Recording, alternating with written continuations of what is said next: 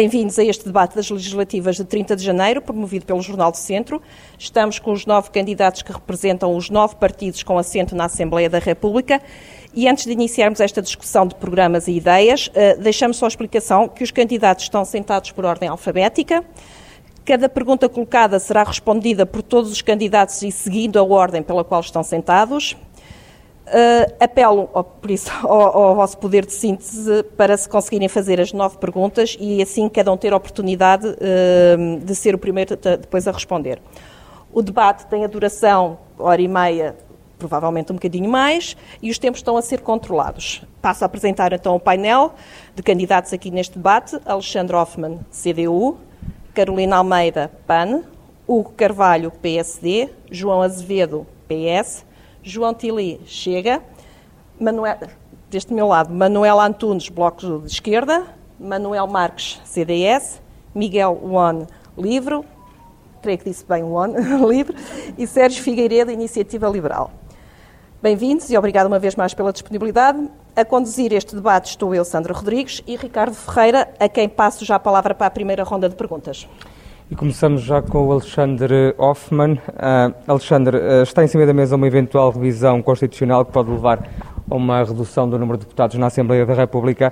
O que pergunto é uh, qual é a posição da CDU face a este tema? Faz sentido reduzir-se o número de deputados quando Viseu já perdeu um nas últimas legislativas, só temos oito? Em primeiro lugar, boa tarde, boa tarde a todos, cumprimentar todos os presentes e também quem nos está, quem nos está a ouvir. Uh, a, resposta a essa pergunta é muito simples. Não faz qualquer tipo de sentido diminuir a representatividade daquilo que é um sistema parlamentar que está constituído já há 45 anos, tem funcionado de, de forma uh, melhor ou pior, em algum, com algumas condicionantes circunstanciais. A verdade é que não faz sentido ainda uh, tornar esse modelo representativo ainda menos, com menos deputados. isto não quer dizer que a democracia em si própria não possa ser repensada ou pensada, mas não com esta proposta que me parece absolutamente inválida válida. O distrito pode ficar a perder? O círculo, o círculo peço desculpa, o, círculo, o distrito? O distrito pode ficar a perder, naturalmente. Uhum. Carolina, uh, também temos que uh, escutar sobre isto. O PAN é um novo partido, um, tem pouca representação parlamentar, ainda não tem representação no distrito. Se a redução do número de deputados uh, avançar, as coisas podem ser mais complicadas para um partido como o PAN? Antes de mais, boa tarde a todas e a todos aqui presentes e a quem nos está a ouvir e agradecer também o convite ao Jornal do Centro e saudar por, eh, por este debate. Uh, efetivamente, claro, uh, nós já, já existe uma grande desigualdade, não é? Uh, em relação ao litoral, porque nós aqui, por exemplo, em Viseu só elegemos oito deputados e, portanto, basicamente só o PS e o PSD, ou, ou talvez mais algum partido, possa ter possibilidade de de, de ser eleito. E eh, se reduzindo então o número de deputados, pior ainda, não é? Obviamente que o PAN está contra, contra essa proposta e eh, o PAN, eh, para além disso, uma, uma das nossas propostas é precisamente dar mais força às regiões, dar mais força também aqui a Viseu, uh, termos aqui uma efetiva descentralização de competências, porque de facto uh, o que nós vemos no nosso país é uma, o poder central basicamente uhum. decide tudo, não é? E, e há, há decisões muito importantes que nós poderíamos tomar aqui e por isso mesmo, claro, obviamente que o PAN uh, estará sempre do lado de, de, hum, dar mais voz também ao interior e, claro, uh, teremos também que avaliar, eh, era Sim. importante avaliar essa, essa questão Já para podermos então ter mais opinião. Temos que escutar também o Hugo Carvalho do PSD, o cabeça de lista do Partido Social Democrata. Hugo, esta redução eventual do número de parlamentares só beneficia os grandes, o PS e o PSD? Olá a todas e a todos e desde já uma, uma boa campanha e obrigado ao, ao, Jornal do Centro por ter eh, organizado o debate. Nós de facto equacionamos uma redução do máximo de deputados mas sempre com, com, com, vista a proteger tanto os partidos mais pequenos como os círculos eleitorais mais pequenos. Não é uma proposta fechada, o Rio tem dito isso bastantes vezes. Queremos é discutir o sistema parlamentar, o sistema eleitoral e o sistema político do país e avançamos com algumas propostas que possam ser, de facto, discutidas. Eh, a, democracia também é sobre a representatividade das minorias e, portanto, eh, não nos ocorre fazer uma revisão que acabe com os partidos pequenos ou que acabe com os círculos eleitorais pequenos, mas sim uma revisão que seja positiva e acho que ela é importante ser discutida. Sim. João Azevedo, do PS, um Parlamento mais pequeno é também essa a vontade do Partido Socialista? Boa tarde a todos e a todos. Um abraço muito especial aos candidatos e a todas as forças que estão aqui representadas e aquelas que não estão. Queria cumprimentar o Jornal do Centro por esta iniciativa e dizer naturalmente que esta, esta eventual revisão parlamentar neste momento não se deve colocar. Eh, nós devemos estar preocupados com questões mais importantes que têm a ver com a vida das pessoas, tem a ver também com a questão da reorganização do país. Eh, a questão da regionalização, por exemplo, é fundamental para que nós possamos estar mais próximos dos decisores, mas há uma coisa que é importante referir. Eh, eu defendo que todos os cargos políticos devem ser eleitos, deve haver um sufrágio universal sobre as pessoas que representam eh, o Estado nas suas várias, nos seus vários patamares, desde o poder local, central e regional, e, portanto, esta questão da representatividade, por vezes, é, é, mal traduzida porque eh, há partidos que usam este, esta vontade para dizer que os deputados eh, A ou B ou C não têm determinados valores, não fazem aquilo que devem fazer. Eh, e eu, naturalmente, que falo por aqueles que eu conheço e acho que todos aqueles que estão dentro da Assembleia da República desempenham o seu papel de forma a proteger, a defender os seus territórios. Isso é importante e, para a democracia. E, e Viseu, e Viseu, naturalmente, e outros distritos ainda mais pequenos, ou mais pequenos, ficariam a perder se houvesse esta revisão parlamentar, até porque se essa fosse feita dessa maneira, certamente que no coeficiente da determinação dos deputados eleitos havia muitas dificuldades em promover os territórios que estão hoje com menos pessoas a defender esses mesmos territórios. Ao lado de João Azevedo está João Tili, do Chega. a redução do número de deputados, João, é uma das bandeiras do Chega. Porquê? Pois, eh, boa tarde a todos.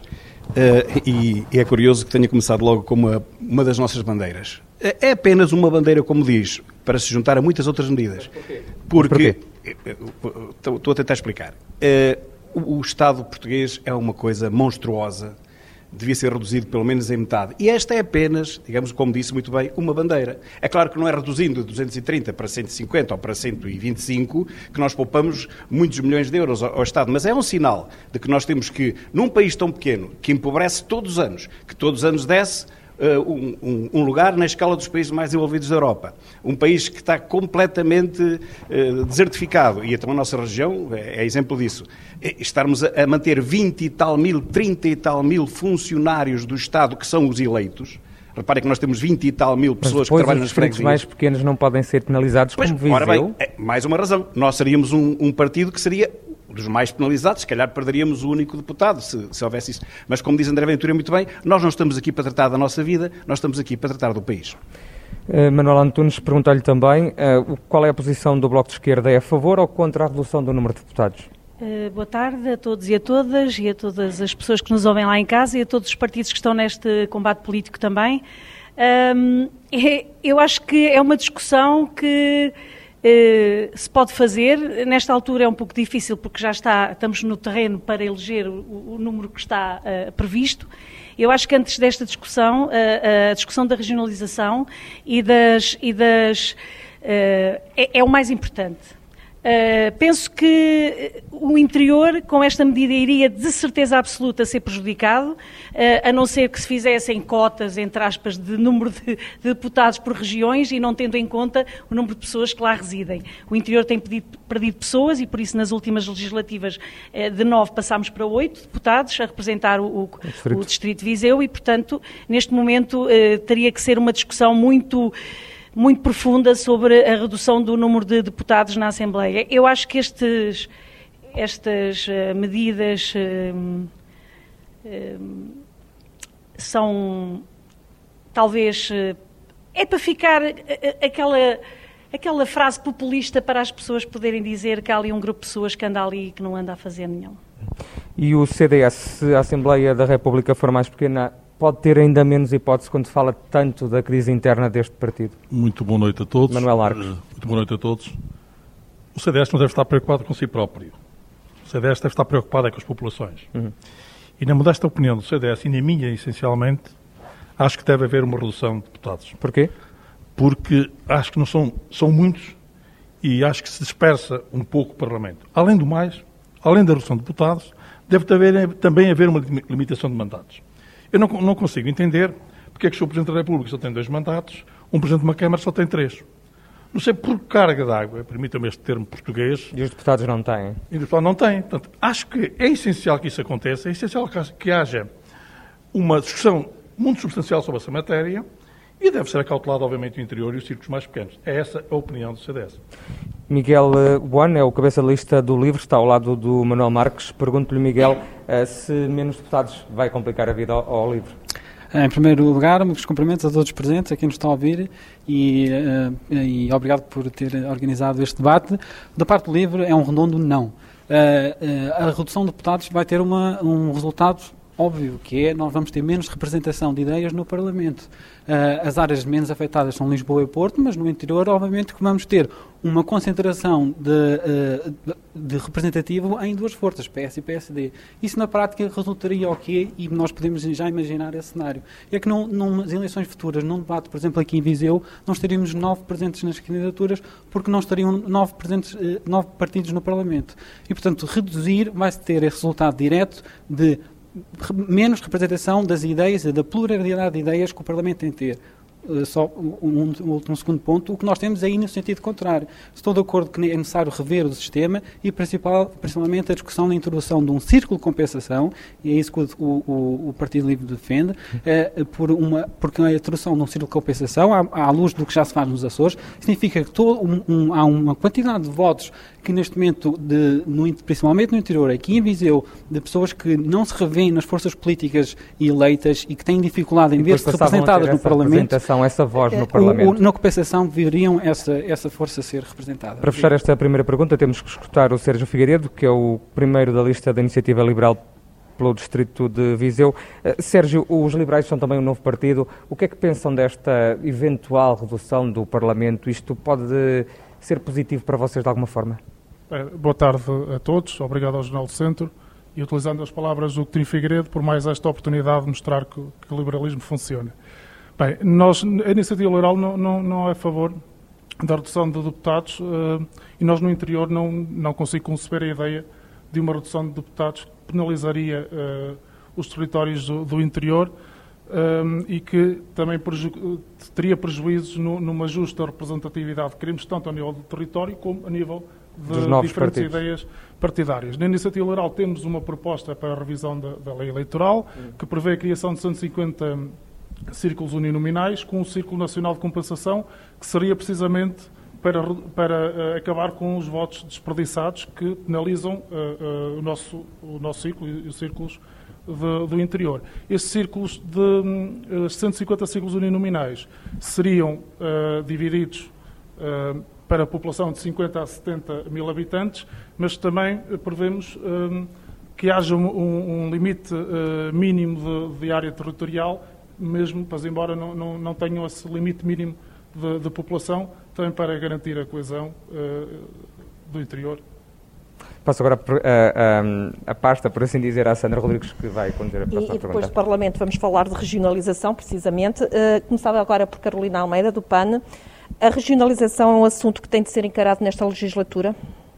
Sim, sem dúvida. Essa tem sido uma das nossas preocupações, até porque agora com os novos, eu posso falar aqui de um problema, não é que nós temos aqui em Viseu, que é precisamente os, o programa de, de, de prospecção e pesquisa de lítio, para as oito áreas, não é? que também, uh, também estão implicadas aqui as áreas de Viseu, do Distrito de Viseu e da Guarda. É um assunto tão sensível, tão, tão importante e neste assunto, por exemplo, o, o, Poder Central é que tem, que tem a decisão e as regiões não têm, não têm nenhum tipo de poder e era muito importante que, que houvesse esse poder. O PAN quer efetivamente trazer para o debate público a, a, a regionalização. Uh, e posso dar aqui também o exemplo de, de, desta questão do, do lítio, por exemplo, na, na, em Espanha. Uh, nós tivemos um, houve uma, uma, uma, proposta para concessão de lítio para, uma, para a região da Extremadura, que foi aprovada por Madrid, mas depois a região da Extremadura Portanto, rejeitou completamente as esse. tinham aqui um poder mais. Exatamente. E nós precisávamos também, eh, para, não só para esse problema, mas principalmente para, para as questões que são assim tão sensíveis, que não está a acontecer em Portugal, porque, por exemplo, eu dou o, carro, o caso da Serra da Argemela, em que uh, os autarcas uh, emitiram pareceres desfavoráveis a população não queria que isso acontecesse o e mesmo é um assim o governo, o governo passou por cima uh, das pessoas. O lítio é um dos assuntos que iremos falar mais à frente. O Carvalho, PSD, também coloca linhas vermelhas quanto à regionalização como líder do seu partido, Rui Rio? Eu acho que o líder do meu partido, Rui Rio, colocou linhas vermelhas já há, há muitos anos atrás. O que o que é o nosso foco. Nós temos até um acordo estabelecido com o PS para a descentralização e isso está em curso e, portanto, nós gostávamos de ver o processo e os resultados desse acordo. Agora, não me choca absolutamente nada. Eu acho, na minha modesta opinião, que isso não passa desta legislatura, de que vai haver um referendo sobre, sobre a matéria, que o povo poderá falar e que há vantagens em nós termos o poder o mais junto do povo possível. Portanto, isso é tudo positivo. Portanto, a nossa posição é essa. Agora, repare, se a descentralização e a desconcentração é como o Partido Socialista tem feito até agora, que é um ou dois ministérios ou três ou quatro e umas pequenas entidades do Estado e, cujo critério é descentralizá-las para as terras dos governantes, dos ministros e dos secretários de Estado, eh, não é isso que nós queremos. Queremos uma desconcentração mais a sério, uma descentralização com competências, mas também com um envelope financeiro. Muitos autarcas de vários partidos têm queixado disso e, portanto, nós queremos ver o fim desse exercício que fizemos abertamente por, por uh, Estado, portanto, pelo país, com, com o Partido Socialista, e os dois maiores partidos podem fazer esse tipo de coisas, e, e tenho a certeza que o assunto se vai colocar aos portugueses em, em pouco tempo, e, portanto, somos favoráveis ao referendo, sem problema nenhum. João Azevedo, uh, descentralização, regionalização com referendo? Sim, nós tivemos a oportunidade de referir isso em fóruns de discussão política. Esta, uh, a regionalização vai acontecer, naturalmente, na, na, próxima, nos próximos anos está na agenda essa, essa decisão. Uh, já aqui foi referido uh, atrás que este entendimento existe forma muito clara e objetiva. A Associação Nacional de Municípios Portugueses teve também um contributo enorme para que isso tivesse a capacidade de ser resolvido no, no tempo certo. o país, lá para trás, teve, na altura, alguma posição um bocadinho com alguma relutância relativamente à questão da regionalização, mas agora as pessoas percebem que é necessário que a proximidade de decisão é fundamental para que os territórios tenham mais força. Eu vou-lhe dar o caso concreto do seguinte. Os fundos comunitários hoje estão uh, dispersos por várias entidades. Uh, há vários instrumentos de candidatura e as entidades privadas ou públicas podem recorrer a várias entidades que hoje estão uh, a lançar a, receber, a recepcionar e a reenviar para unidades de administração e de gestão e decisão relativamente a essa matéria. Temos as juntas de freguesia, as câmaras municipais, as comunidades intermunicipais, as ADLs, as CCDRs, temos o Poder Central. É a altura de nós eh, reorganizarmos, através da regionalização, um processo que se ajuste não só a determinadas matérias, como por exemplo a Autoridade da Proteção Civil, ou a questão das comunidades intermunicipais não estarem eh, completamente descruzadas relativamente à parte geográfica, ou a questão da, das decisões do Orçamento de Estado que devem estar mais centralizadas nos territórios, e portanto eu não tenho dúvidas nenhumas que essa proximidade vai ajudar o território. Há uma coisa que é preciso dizer de uma forma muito objetiva. Essa proximidade também faz com que exista mais gente a ser sufragada mais pessoas a ser sufragadas. Portanto, as pessoas têm que uh, ter a capacidade de se, se colocar na disposição de ser eleitas para poder gerir os territórios, governar as regiões. E isso é a democracia, a democracia a funcionar de uma forma plena.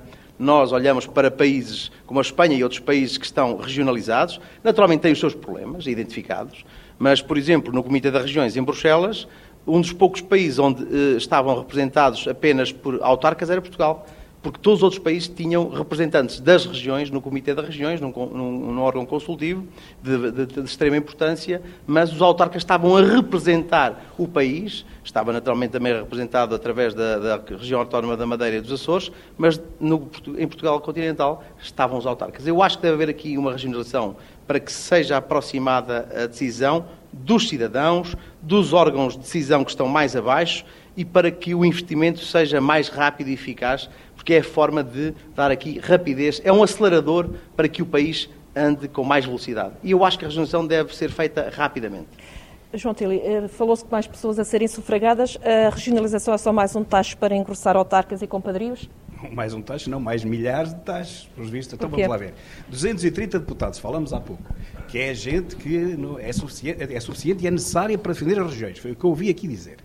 Então temos 230 deputados. Temos 308 conselhos, 308 equipas a trabalhar por este país fora. Temos milhares de eleitos nas juntas de freguesia. Depois temos a CCDRs, temos assim. Eu sei lá o que é que nós temos mais. Ainda é preciso regionalizar um país tão minúsculo como Portugal. Nós seríamos uma região de Espanha. Espanha tem regiões maiores que Portugal. Nós somos pequenos demais e andamos preocupados com estas coisas. É claro que isso só vai servir.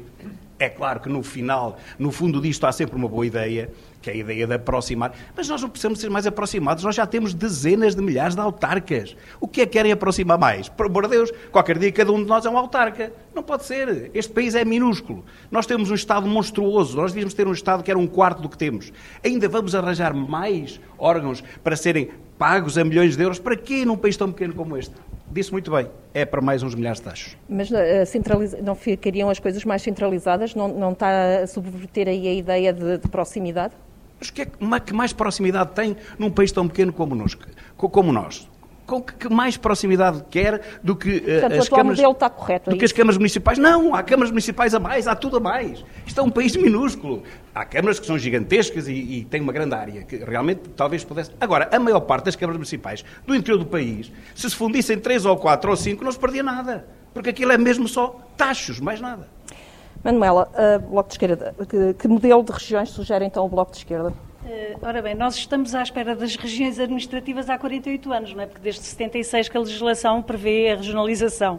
E, portanto, temos esperado, o Bloco de Esquerda, desde sempre, desde que, desde que é Bloco de Esquerda que fala sobre a regionalização, e achamos que este é o único caminho para haver uma verdadeira coesão territorial, uh, democracia participativa e autonomia administrativa. Sem isto é impossível. Uh, na verdade é que eh, esta transferência de competências que se está a assistir e que vai ser agora imposta na totalidade a partir de março, não é? Porque eh, até agora foi, foi apenas na, na, nas câmaras que aceitaram esta, esta transferência de competências, não há uma efetiva descentralização se não houver uma verdadeira regionalização. É quase incompatível. O que vimos é transferir os dinheiros para fazer as coisas que o Estado fazia diretamente para as câmaras passarem a fazer e, digamos que continua tudo na mesma. Falou-se na CIMS, falou-se na CCDRs, eh, que são órgãos que, no nosso entendimento, de, de, de, não são eleitos democraticamente, mesmo havendo agora esta questão da, da eleição da, da direção, da não são escolhidas uh, pelas pessoas, da, digamos, das regiões que, esta, que fazem parte desta, destas comissões.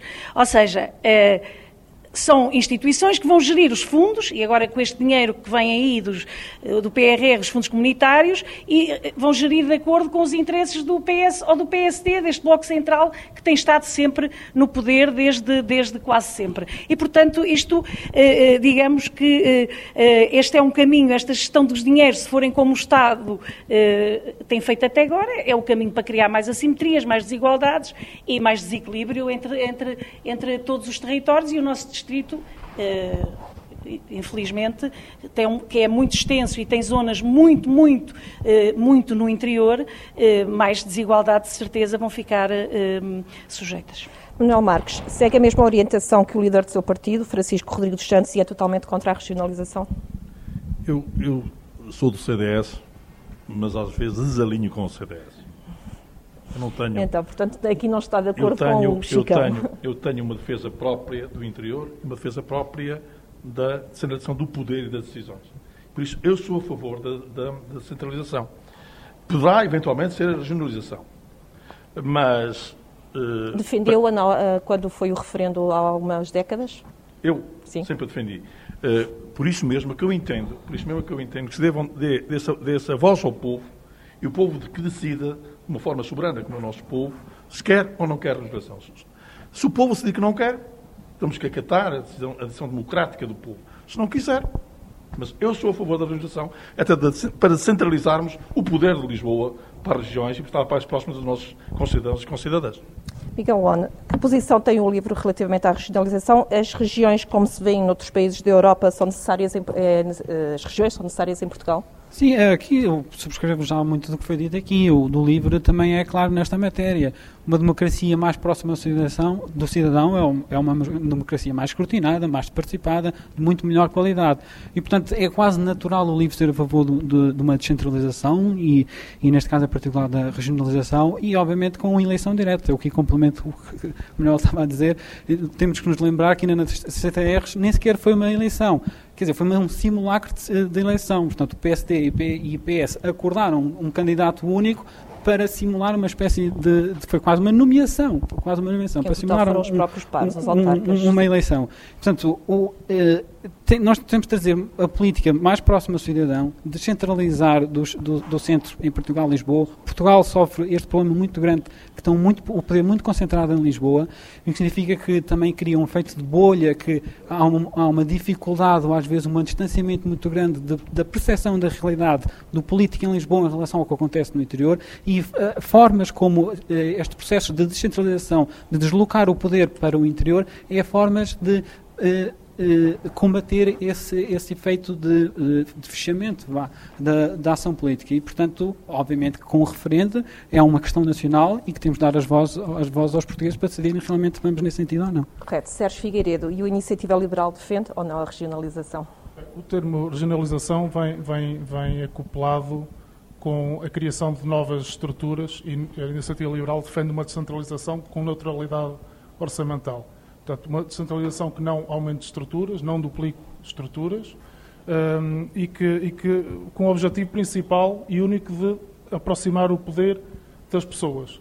E só com aproximando o poder das pessoas temos uma verdadeira centralização, não aquela que tivemos aqui em Viseu com, com a Secretaria de Estado e do Desporto, que aproximamos um gabinete das pessoas, portanto aquilo foi uma deslocalização do gabinete, mas o poder de decisão continua a estar em Lisboa, o orçamento é o de Lisboa, portanto a distância de, de, da população àquela Secretaria de Estado ou àquele poder de decisão manteve-se. Portanto, essa, essa, não é a regionalização que queremos, ou não é a descentralização que queremos. Uh, acreditamos que a descentralização pode aproveitar as estruturas regionais que já temos, a CIMS, a CCDRs, e até os municípios. Já temos essas estruturas dotá-los criadas. de mais competências, é isso? Dotá-los com mais competências, dotá-los com mais orçamento. Apenas um oitavo da despesa pública nacional é feita através do, do poder local. Então, um desequilíbrio enorme. O dinheiro está muito afastado das pessoas, está muito afastado também o poder de decisão, o que afasta também ou, ou dificulta o escrutínio e retira muita qualidade na tomada de decisão, porque não há ninguém que conheça melhor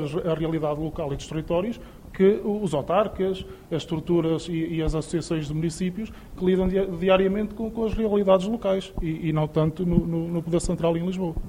Muito bem, Alexandre Hoffmann, uh, já chega tarde esta discussão da regionalização, é o último a responder.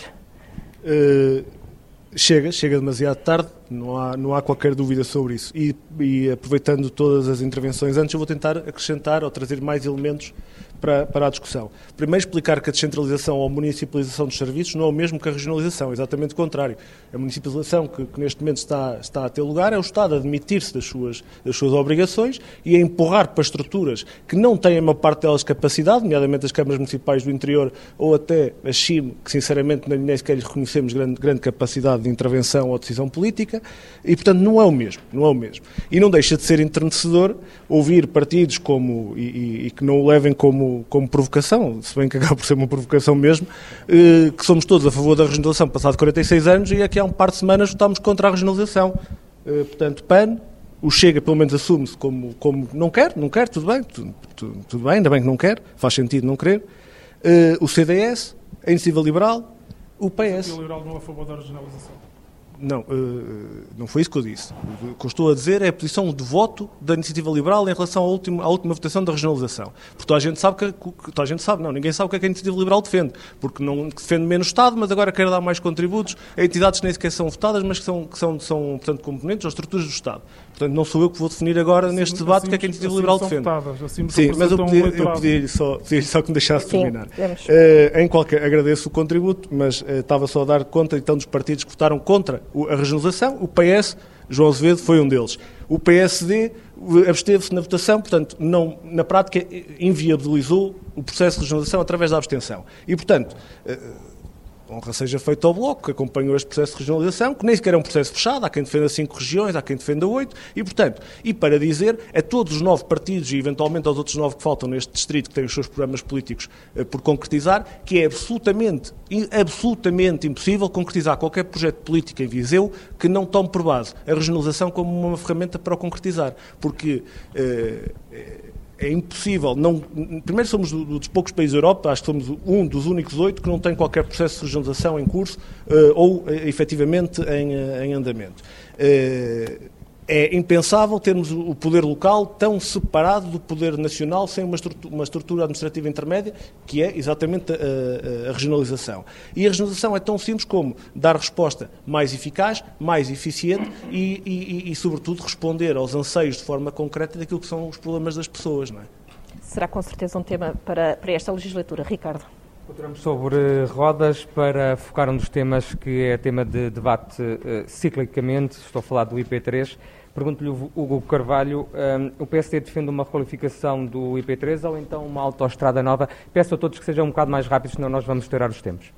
Bom, o, o, IP3 eh, teve uma promessa para ser em 2023, entretanto as obras já, já, já estão para as calendas. Há um troço feito que, é que, que era o troço mais fácil, um projeto que já tinha 10 anos e os outros nem sequer têm projeto e, portanto, estamos outra vez a ver a mesmo, o mesmo filme. Portanto, era desejável, e os autarcas até aqui da região disseram isso, que era bom que se requalificasse o IP3 e que fosse reduzida a distância entre as, entre as duas cidades do, do interior. Isso era, era muito importante. O PSD teve sim uma opção de fazer a Via dos Duques, uma autostrada por E continuam a defender uma, uma autostrada. E, portanto, eh, neste momento, o que defendemos é que a obra do IP3 se faça. Quer dizer, não temos IP3. O IC12 deixou-se cair porque o IP3 era prioridade, não veio nem o IC12 nem o IP3. Nem ligações no Sátão, nem ligações nos distritos norte. A 225 em Castro Daire é uma estrada miserável que o Governo não faz, é uma obra pequenina. E, quer dizer, gastam-se 4 mil milhões de euros na TAP, nós aqui à volta somos todos acionistas da TAP, devemos estar muito contentes. Estava para 30 IP3, percebe? E, portanto, nós então gostávamos mesmo é que, é que a obra se concluísse e vamos, e vamos tentar é concluí-la. Mesmo portanto, com a requalificação, isso, fazer autoestrada? Nós somos, somos a favor até de uma opção que existe no último troço de ter um túnel portajado uhum. e, portanto, disso ser uma concessão, não temos problema nenhum com isso. O problema está no Bloco e no Partido Comunista que não deixaram o PS avançar com a solução que estava delineada. Neste momento, o que nos parece a opção acertada é terminar as obras do IP3. De requalificação. João Azevedo, o PS... Hum também eh, começou com esta questão da qualificação do IP3. Isto é mesmo para acabar? O prazo de 2024 vai ser cumprido? Acabou, acabou e começou. Começou? Uh, e... É preciso dizer, contar a história Mas vai é. acabar em 2024? Não, mas deixa, é preciso, tenho que deixar explicar para as pessoas perceberem, porque há aqui um mito do IP3, é uma ferida que tem que ser sarada rapidamente, que, não, que ninguém conseguiu resolver e que a partir de 2018, numa decisão política de um governo do Partido Socialista, a partir de 2022 vão ser lançados três concursos entre Viseu e Souzelas, e Penacova, desculpem, para que os primeiros três troços sejam colocados em concurso público para que a obra seja feita. É uma obra que tem como grande estratégia ser uma duplicação uh, de, em perfil de autostrada sem portagens. O que foi feito até agora foi Aliás, só uma mas eu tenho referido nas entrevistas que é preciso... Há uma coisa que eu tenho que aqui fazer uma declaração de interesses que tem a ver com o seguinte. Eu não vinha para aqui falar sobre isto, ou não, fala, ou não falaria noutras entrevistas, uh, se não tivesse a certeza de que isto ia acontecer. Mais do que isso, uh, o Gero Carvalho que referiu que percebi que podia não ser, podia ser um encanto, uma, uma, fantasia, mas o que é certo é que as infraestruturas de Portugal estão com os concursos prontos para ser lançados. Há ser lançados em 2024, acredita em 2020, que vai ser? Em 2022, há a dotação orçamental para isso. E, e, mais do, e, mais do, e mais do que isso, dizer o seguinte, é que nós estamos sempre, nós não, alguns estão sempre a dizer mal do território, uh, dá má fama ao território, Sim, mas João, não, não apetrecha o território de um territorial que seja importante. O antigo, o não, deixe-me dizer-lhe uma coisa. governante, o antigo titular da Pedro pasta Marques, das obras públicas, Pedro, Pedro Marques, Marques referiu, referiu, referiu, salientou essa data, 2024, depois o atual ministro o, também já ah, houve, como, uh, houve, como sabem, manteve. houve, como sabem, e eu também reafirmei essa data várias vezes, não foram só os ministros. Então é para manter. Uh, neste momento há, aqui um, há ali um problema que tem a ver com a questão de uma passagem em termos ambientais, a declaração de impacto ambiental uhum não foi declarada, portanto, o recap está para chegar, e, portanto, o que está aqui em causa é que, neste momento, o, em 2022 vão ser lançados três troços fundamentais para a requalificação do IP3 em perfil de autoestrada. É uma obra paga toda por orçamento de Estado e depois tem as missing links, que têm as ligações entre o IP3 e os conselhos que estão, uh, que estão junto ao IP3, que vão ser financiados pelos por... fundos comunitários. Deixa-me só dizer uma coisa. É preciso referir uma coisa. A Via dos Duques era uma fantasia era um postal, era um postal que foi entregue aos autarcas de altura, Uma eu sei do que falo, e eu sei do que falo, porque eu, eu estava na, eu estava na comunidade intermunicipal de Dom Lafões e fomos, fomos, tivemos uma visita das infraestruturas de Portugal a 15 dias das eleições legislativas a apresentar uma mão de nada, não traziam nada, traziam apenas um PowerPoint que não trazia orçamento, não trazia projetos, não trazia, não trazia Era ideias. apenas um PowerPoint, tinha, como o PS tem tinha, dito ao longo da campanha. apenas Tenho que uma, passar a palavra não, tinha apenas ao- uma ideia, a ideia das portagens. E nós queremos ter, se nós defendemos a redução das portagens, se nós defendemos que, os, que as é que os que, que, que, 25 que as origem. baixem, Exatamente. baixem esse custo perante as populações, perante as João empresas. vai ter que travar, porque tenho o que ouvir os IP3 tem que ser uma autoestrada com qualidade, com segurança e com capacidade de levar mais trânsito para sermos Fica mais então aí competitivos. sublinhado. João Tilo, o obrigado. IP3 é uma questão que preocupa ou chega. Tem medo de circular na estrada como ela está agora? Mas quem é que não tem? Só quem não circular lá. Ah, só uma palavra para o IP3. É vergonha. IP3, desde que eu me lembro, há décadas, talvez há duas ou três, que está permanentemente em obras. Eu não me lembro de passar para Coimbra que não veja obras naquela IP3. Eu gostava de saber quanto é que custaram essas obras permanentes na IP3. Porque quando não é num sítio, é no troço a seguir. Quando não é naquele, é na outra. Aquilo parece, sei lá o quê. Só agora recentemente é que foi feita uma requalificação mais a fundo entre a Lagoa Azul e Desculpe, Penacova. Desculpe, eu vou a Coimbra quase todas as semanas. Claro que não vou de Viseu, vou por outro lado, vou de, de Ceia. Mas há sempre obras na IP3. E eu não sei porque é que há sempre obras na IP3. E qual é a solução? E porque é que- a, a solução é fazer obras a sério.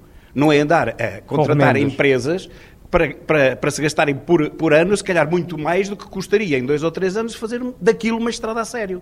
Porque aquilo, para além de ser um perigo, tem troços em que parece uma estrada municipal, só com uma via, não é? Se, o- se o carro à frente for a 30 km a hora, temos 200 carros atrás a 30 km a hora, é- é- depende do arbítrio de quem for à frente. Portanto, aquilo não é uma estrada europeia, não é uma estrada nacional sequer, aquilo é uma vergonha. Tem que se fazer alguma coisa para a IP3? Sim, claro que tem que se fazer, porque senão continuamos aqui com este garrote, não só para, para o Distrito de Viseu, como também para o Distrito da Guarda. Manuel Antunes, do Bloco de Esquerda, é, é uma vergonha a situação do IP3 nesta altura, envergonha todos os políticos e todos os governos destes Sim, eh, últimos é, anos? É uma estrada que nos envergonha há 30 anos, não é? Desde a sua inauguração. Eu penso que aquela estrada nunca teve um bom momento.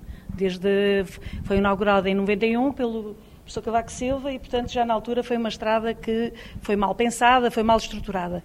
Portanto, a requalificação é urgente, claro que vai estar com um atraso, penso eu, de aproximadamente três anos, é o que, é o que está que já foi assumido. Eh, eh, não, não nos podemos esquecer que é a única ligação para o Sul que não é protegida, aliás, é a única ligação para o Sul e é das únicas ligações que temos não protejadas, porque eh, tudo à volta é portagens por todos os lados, em estradas que, que quando foram construídas, a, a promessa era serem, não ser Por isso protejadas. não pode haver uma autoestrada com portagens, eventualmente no futuro? Não somos completamente contras porque não há, não há nenhuma alternativa viável e segura para não utilizar a autoestrada e, portanto, isso é impensável. Mesmo agora, na requalificação, o que está a acontecer é que na duplicação há zonas sem bermas de segurança, porque isso também não é eh, promover a segurança. Temos a questão que esta discussão da, da IP3 teria que ser também feita lado a lado com o projeto IC12, que deveria ir, eh, portanto, Santa Comba a Mangualde e terminou ali em Canas de Senhorim. Portanto, estas duas estradas eram fundamentais para a ligação para o Sul. É? E, aliás, sabemos que o IC12 é uma estrada com muito trânsito, devido a toda aquela Uhum. Parte industrial, e, portanto, era fundamental Também esta essa discussão estrada ser estar incluída. paralela. Muito bem. Manuel Marcos, o, o Estou sempre a IP3 também já devia estar requalificado há muito. Eu tenho uma opinião, mas permita-me aqui uma questão, Força. uma questão prévia para responder ao senhor eh, representante da CDU, que, Hoffmann, sim. que não entendeu o que é que eu tinha dito previamente. Que eu não sou, não sigo, não sou seguidista das doutrinas do, do partido. Eu sou seguidista é da defesa dos interesses das populações e da defesa do, do interior e do distrito. Portanto, não pode rotular-me com aquilo que os, algumas, algumas entidades, algumas, peço perdão, algumas entidades do CDS possam opinar. Eu tenho a minha opinião própria. Mas eu só falei do seu partido. Se Tá bem, CDS, eu estou, estou contra, aqui, eu estou CDS, estou contra a regionalização. Eu Estou disse- aqui a defender Eu compreendo, mas eu nem sequer disse... quer levar à Assembleia da República. Mas eu nem sequer disse o seu nome para Não rotular. ouviu ou estava distraído quando não eu estava. lhe disse? Eu só lhe estou a dizer. Desculpe, nem sequer disse desculpe, o seu nome. Eu nem o senhor sequer não ouviu ou rotulei. estava distraído quando eu lhe disse qual era a minha opinião sobre várias matérias eh, em questão. Não estou aqui em nome de ninguém do CDS, estou aqui em representação do CDS, mas tenho a minha opinião própria, a minha vontade própria e as minhas decisões próprias. Fica dado o recado, Manuel. Então, recado mas qual é a sua claro. posição e, sobre o e ficamos IP3? aqui esclarecidos. Quanto a IP3, obviamente que aquilo não, não, não classificarei eh, de, de vergonha, mas é preocupante e a mim preocupa-me. E entendo, e entendo que deve ser, de facto, requalificado o mais rápido possível o IP3, mas deve ser construída, existe ser construída, uma alternativa Uma com perfil de autostrada. E Aliás, só circula lá quem também- quer e quem paga. existe também, como se existe também, as populações também o exigem, uma ligação, o IC37, de Viseu à Covilhã. Impõe-se. como falou, não sei quem é que falou na, na, 120, na, na 225, penso foi que foi o Carvalho. O, o Carvalheiro, o Carvalho, é importante. Isto, como a conclusão, da, da, da como disse a senhora, a senhora candidata do Bloco de Esquerda, uma conclusão do IC12, do, do IC12 que é uma estrada que também conhece bem, não é? aliás, eu, eu sou, fui autarca durante 20 anos. No Conselho de Nelas? No Conselho de Nelas, fui autarca durante 20 anos. Ainda não era autarca, já uma vez assisti no Salão Nobre daquele, da, da, da, Câmara, um senhor Ministro das Obras Públicas vir lá dizer que a estrada ia ser acabada. No ano imediato. E, e nunca acabou. Continuamos à espera 30 anos. Isso não aconteceu. E para o livro Miguel Bueno, eh, o IP3 reabilitado chega ou é preciso também uma nova autoestrada, como defendem o CDS, o PSD? Uh, eh, antes de responder, só uma pequena nota, pronto, só no seguimento, mas tem que ter, eu percebo essa posição, que é a sua opinião, mas a ser eleito depois no Parlamento provavelmente iria ter disciplina de voto e nesta matéria provavelmente teria de Quero seguir... claramente que não. Não. Pronto. Posso, posso ser retirada da confiança política. Pronto. Eu vou para o Parlamento para defender o distrito e defender Fica as já a sua garantia, Manuel. Vamos ouvir o Miguel. Poderei, efetivamente, tirarem-me a confiança política, mas isso a mim não me preocupa. Preocupa defender os interesses das populações Pronto. e do interior Pronto, e do distrito, é da agricultura e da pecuária. É bom ficar esclarecido. Ah, fica esclarecido. Uh, uh, no caso livre não teremos esse problema, porque no caso livre não, não temos disciplina de voto. Claro. Uh, ainda a sua questão, uma primeira ressalva. O livre uh, há, um, há, uma prioridade livre que é a transição energética. Isso significa que nós damos toda a prioridade ao transporte público, ao transporte ecológico e, uh, e, e torcemos um bocado o nariz a todo o investimento que aumente a pegada ecológica. No entanto, não somos fundamentalistas. É óbvio que no caso aqui da região do Viseu, no, na ligação a sul, como tem sido aqui dito, é utilizar a palavra vergonha, se calhar até é pouco. O IP3 é a única ligação que nós temos desde também, não sou assim tão, não, não sou assim tão novo, vá. Uhum. Há anos e anos estudei, eu logo há muito tempo estudei para Coimbra, portanto fazia o trajeto IP3 há muitos anos. É, é uma má estrada, perigosa, houve troços que já tiveram de ser fechados porque havia muitos acidentes. E ainda hoje, eh, quando chegamos ali a Panacova, há sempre aquele risco de derrocada que vem de cima. Uma ponte já teve em risco, em risco de, de ruir, agora fizeram uma nova, uma nova ponte, felizmente.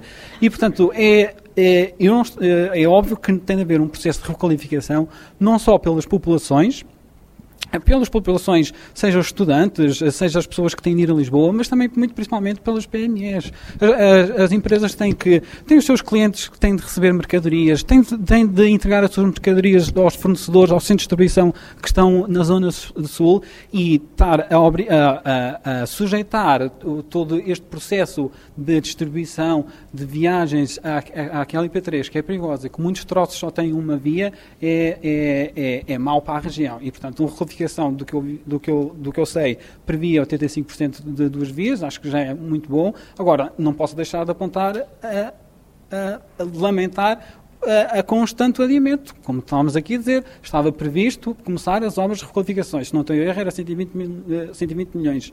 Eh, agora nós vemos, vemos outra vez a ser adiado para 2026 nada nos garante que daqui a uns anos vai ser outra vez adiado. Não mudar, Uma coisa que já dura 30 anos. Ou, ou, Sérgio, uh, para a Iniciativa Liberal, uh, o IP3 como está é um entrave ao desenvolvimento da região, um entrave ao desenvolvimento da, das empresas?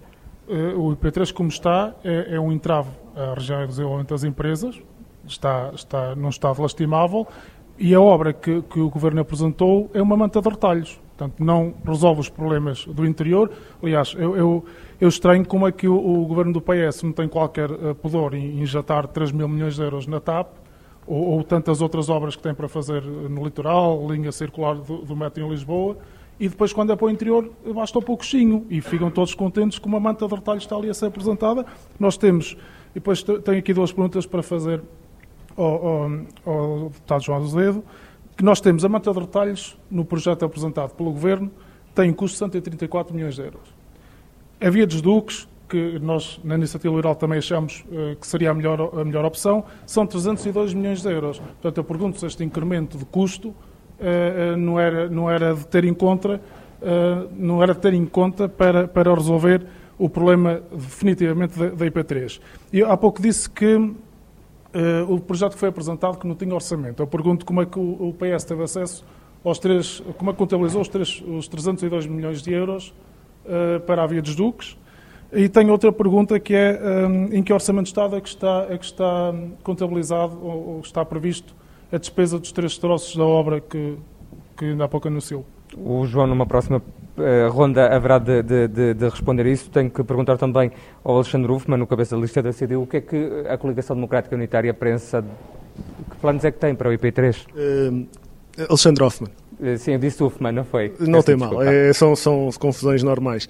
É um nome alemão, não é, não é fácil para todos. é fácil, sim. adiante. Quer dizer, a IP3 é um bocado a nossa sagrada família, não é? Isto não há, não há, não há, não há meio de vermos concretizado o projeto.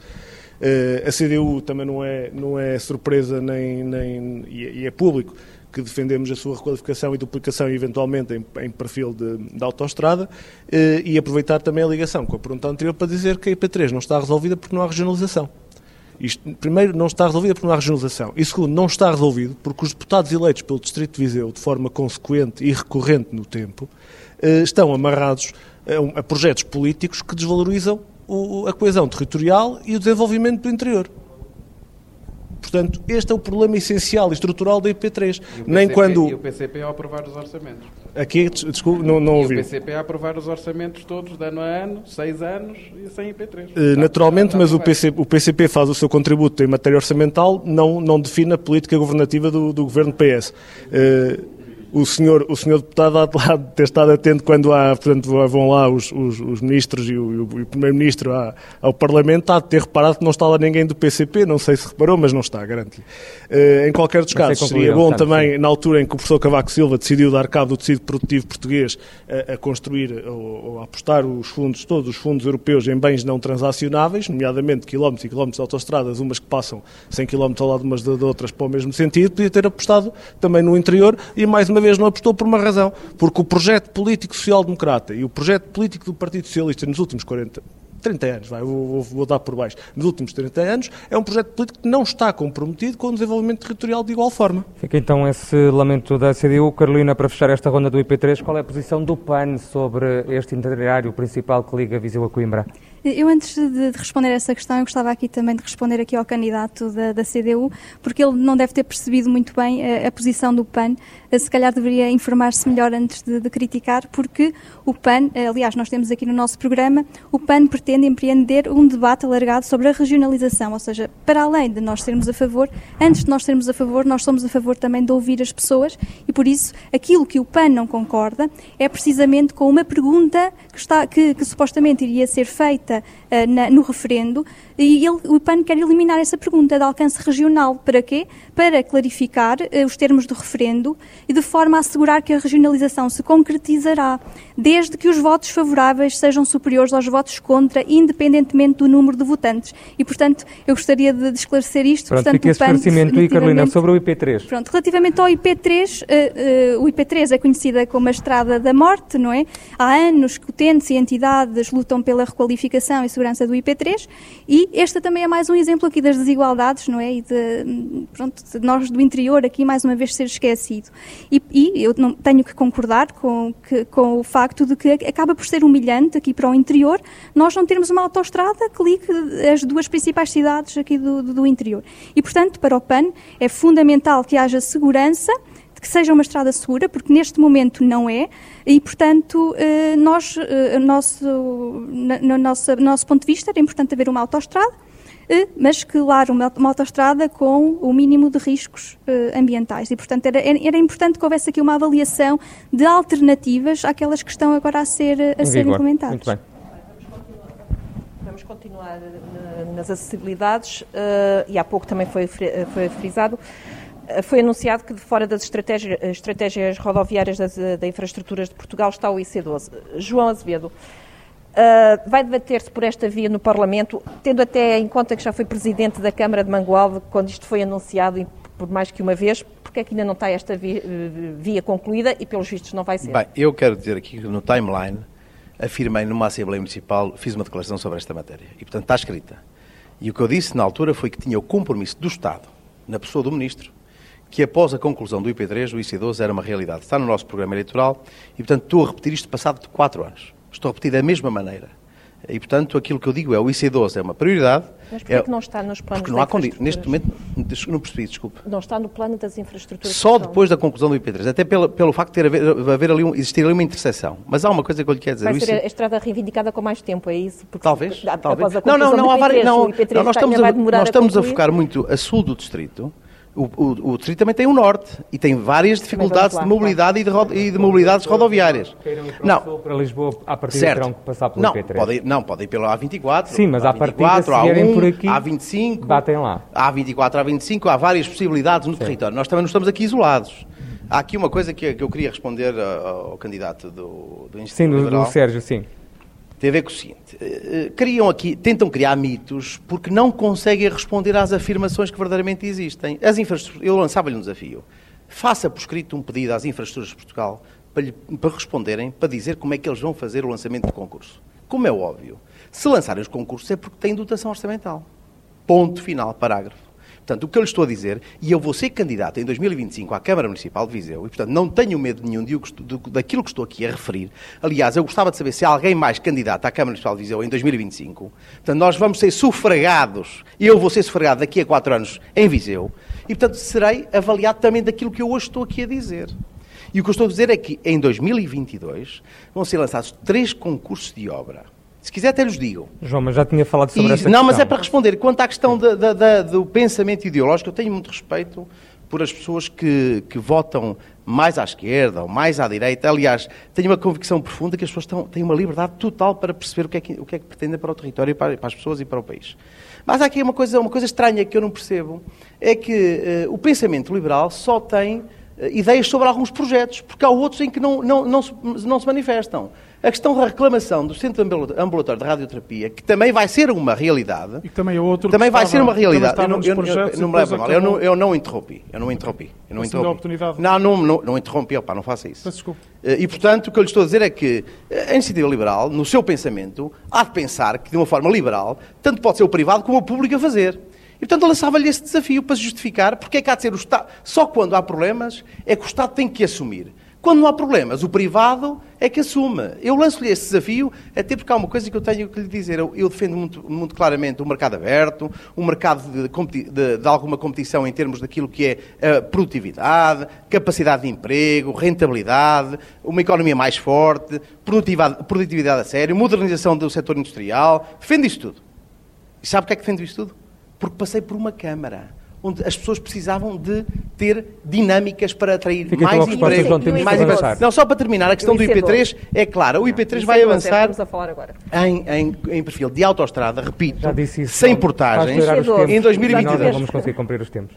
Só uh, cinco segundos. Quando chegar a Quando sua, chegar a sua, vez, sua vez depois responde, uh, responde, senão vamos perder-nos aqui na, no meio da discussão e não, e não vale a pena.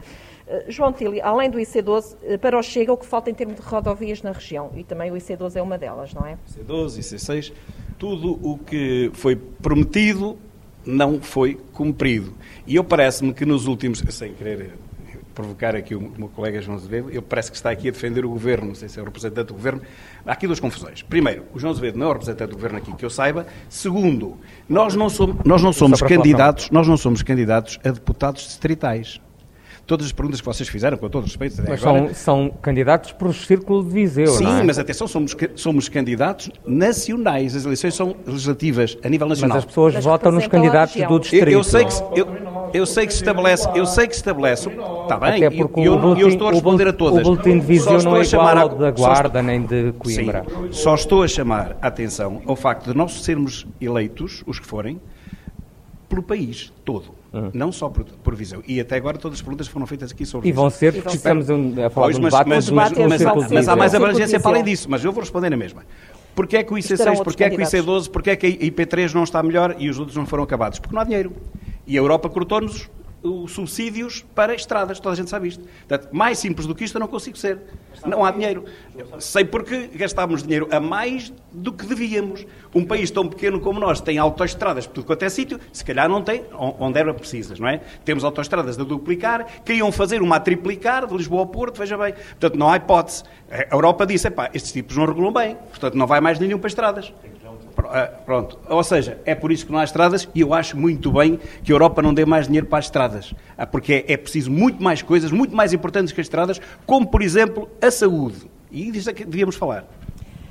Manuel Antunes, uh, focando-nos ainda nas, nas vias uh, rodoviárias, há, há, uma grande diferença, não sei se já percorreu o distrito todo, entre o norte e o sul do distrito na área das acessibilidades? Já percorri uma parte do distrito, uh, já tenho percorrido sempre e agora mais ainda. Uh, há uma grande diferença. A questão das portagens para nós é fundamental. Não se pode discutir mobilidade se, não, se continuarmos a ter todas, todas as estradas portajadas, vai criando desigualdade, vai criando, uh, com, vai criando mais, mais pobreza mesmo, porque as pessoas que precisam trabalhar no seu dia a dia, que têm salários baixos, gastam muito mais do que uh, outra pessoa que tem, uh, que não está rodeada de portagens. Mas também o mais importante de, em termos de mobilidade é insistir na ligação Aveiro-Mangual com paragem em Viseu e, e que já está prevista no plano da Ferrovia Nacional, que é a, a ligação da linha Beiralta. Aí mais à frente. É possível. É que isto não, eu não consigo discutir estes assuntos sem os relacionar todos, porque é quase impossível. A mobilidade, todos os assuntos estão, estão relacionados. As autoestradas, as portagens, a questão da. Eu já falei há pouco no IC12, portanto também me adiantei. É urgente terminar realmente o que falta do IC12 e, e não achamos que se deveria esperar uma. Eu acho que esta, esta discussão e esta, esta. Ou seja, o IC12 deve ser agora e não depois de acabar o Exato, IP3. Exato, porque é vamos, estamos a mandar tudo muito para o futuro e eu, eu, eu do futuro nem amanhã sei, como se costuma dizer. O João já sabe que vai ser candidato em 2025, eu não sei, porque eh, nunca sei, nunca sei essas coisas. Porque, portanto, eh, eh, eu espero que, sim, para, para, para ti mesmo, mas eu acho que plano da ferrovia, a questão de dos transportes públicos, que é para nós uma das coisas mais importantes em termos de mobilidade.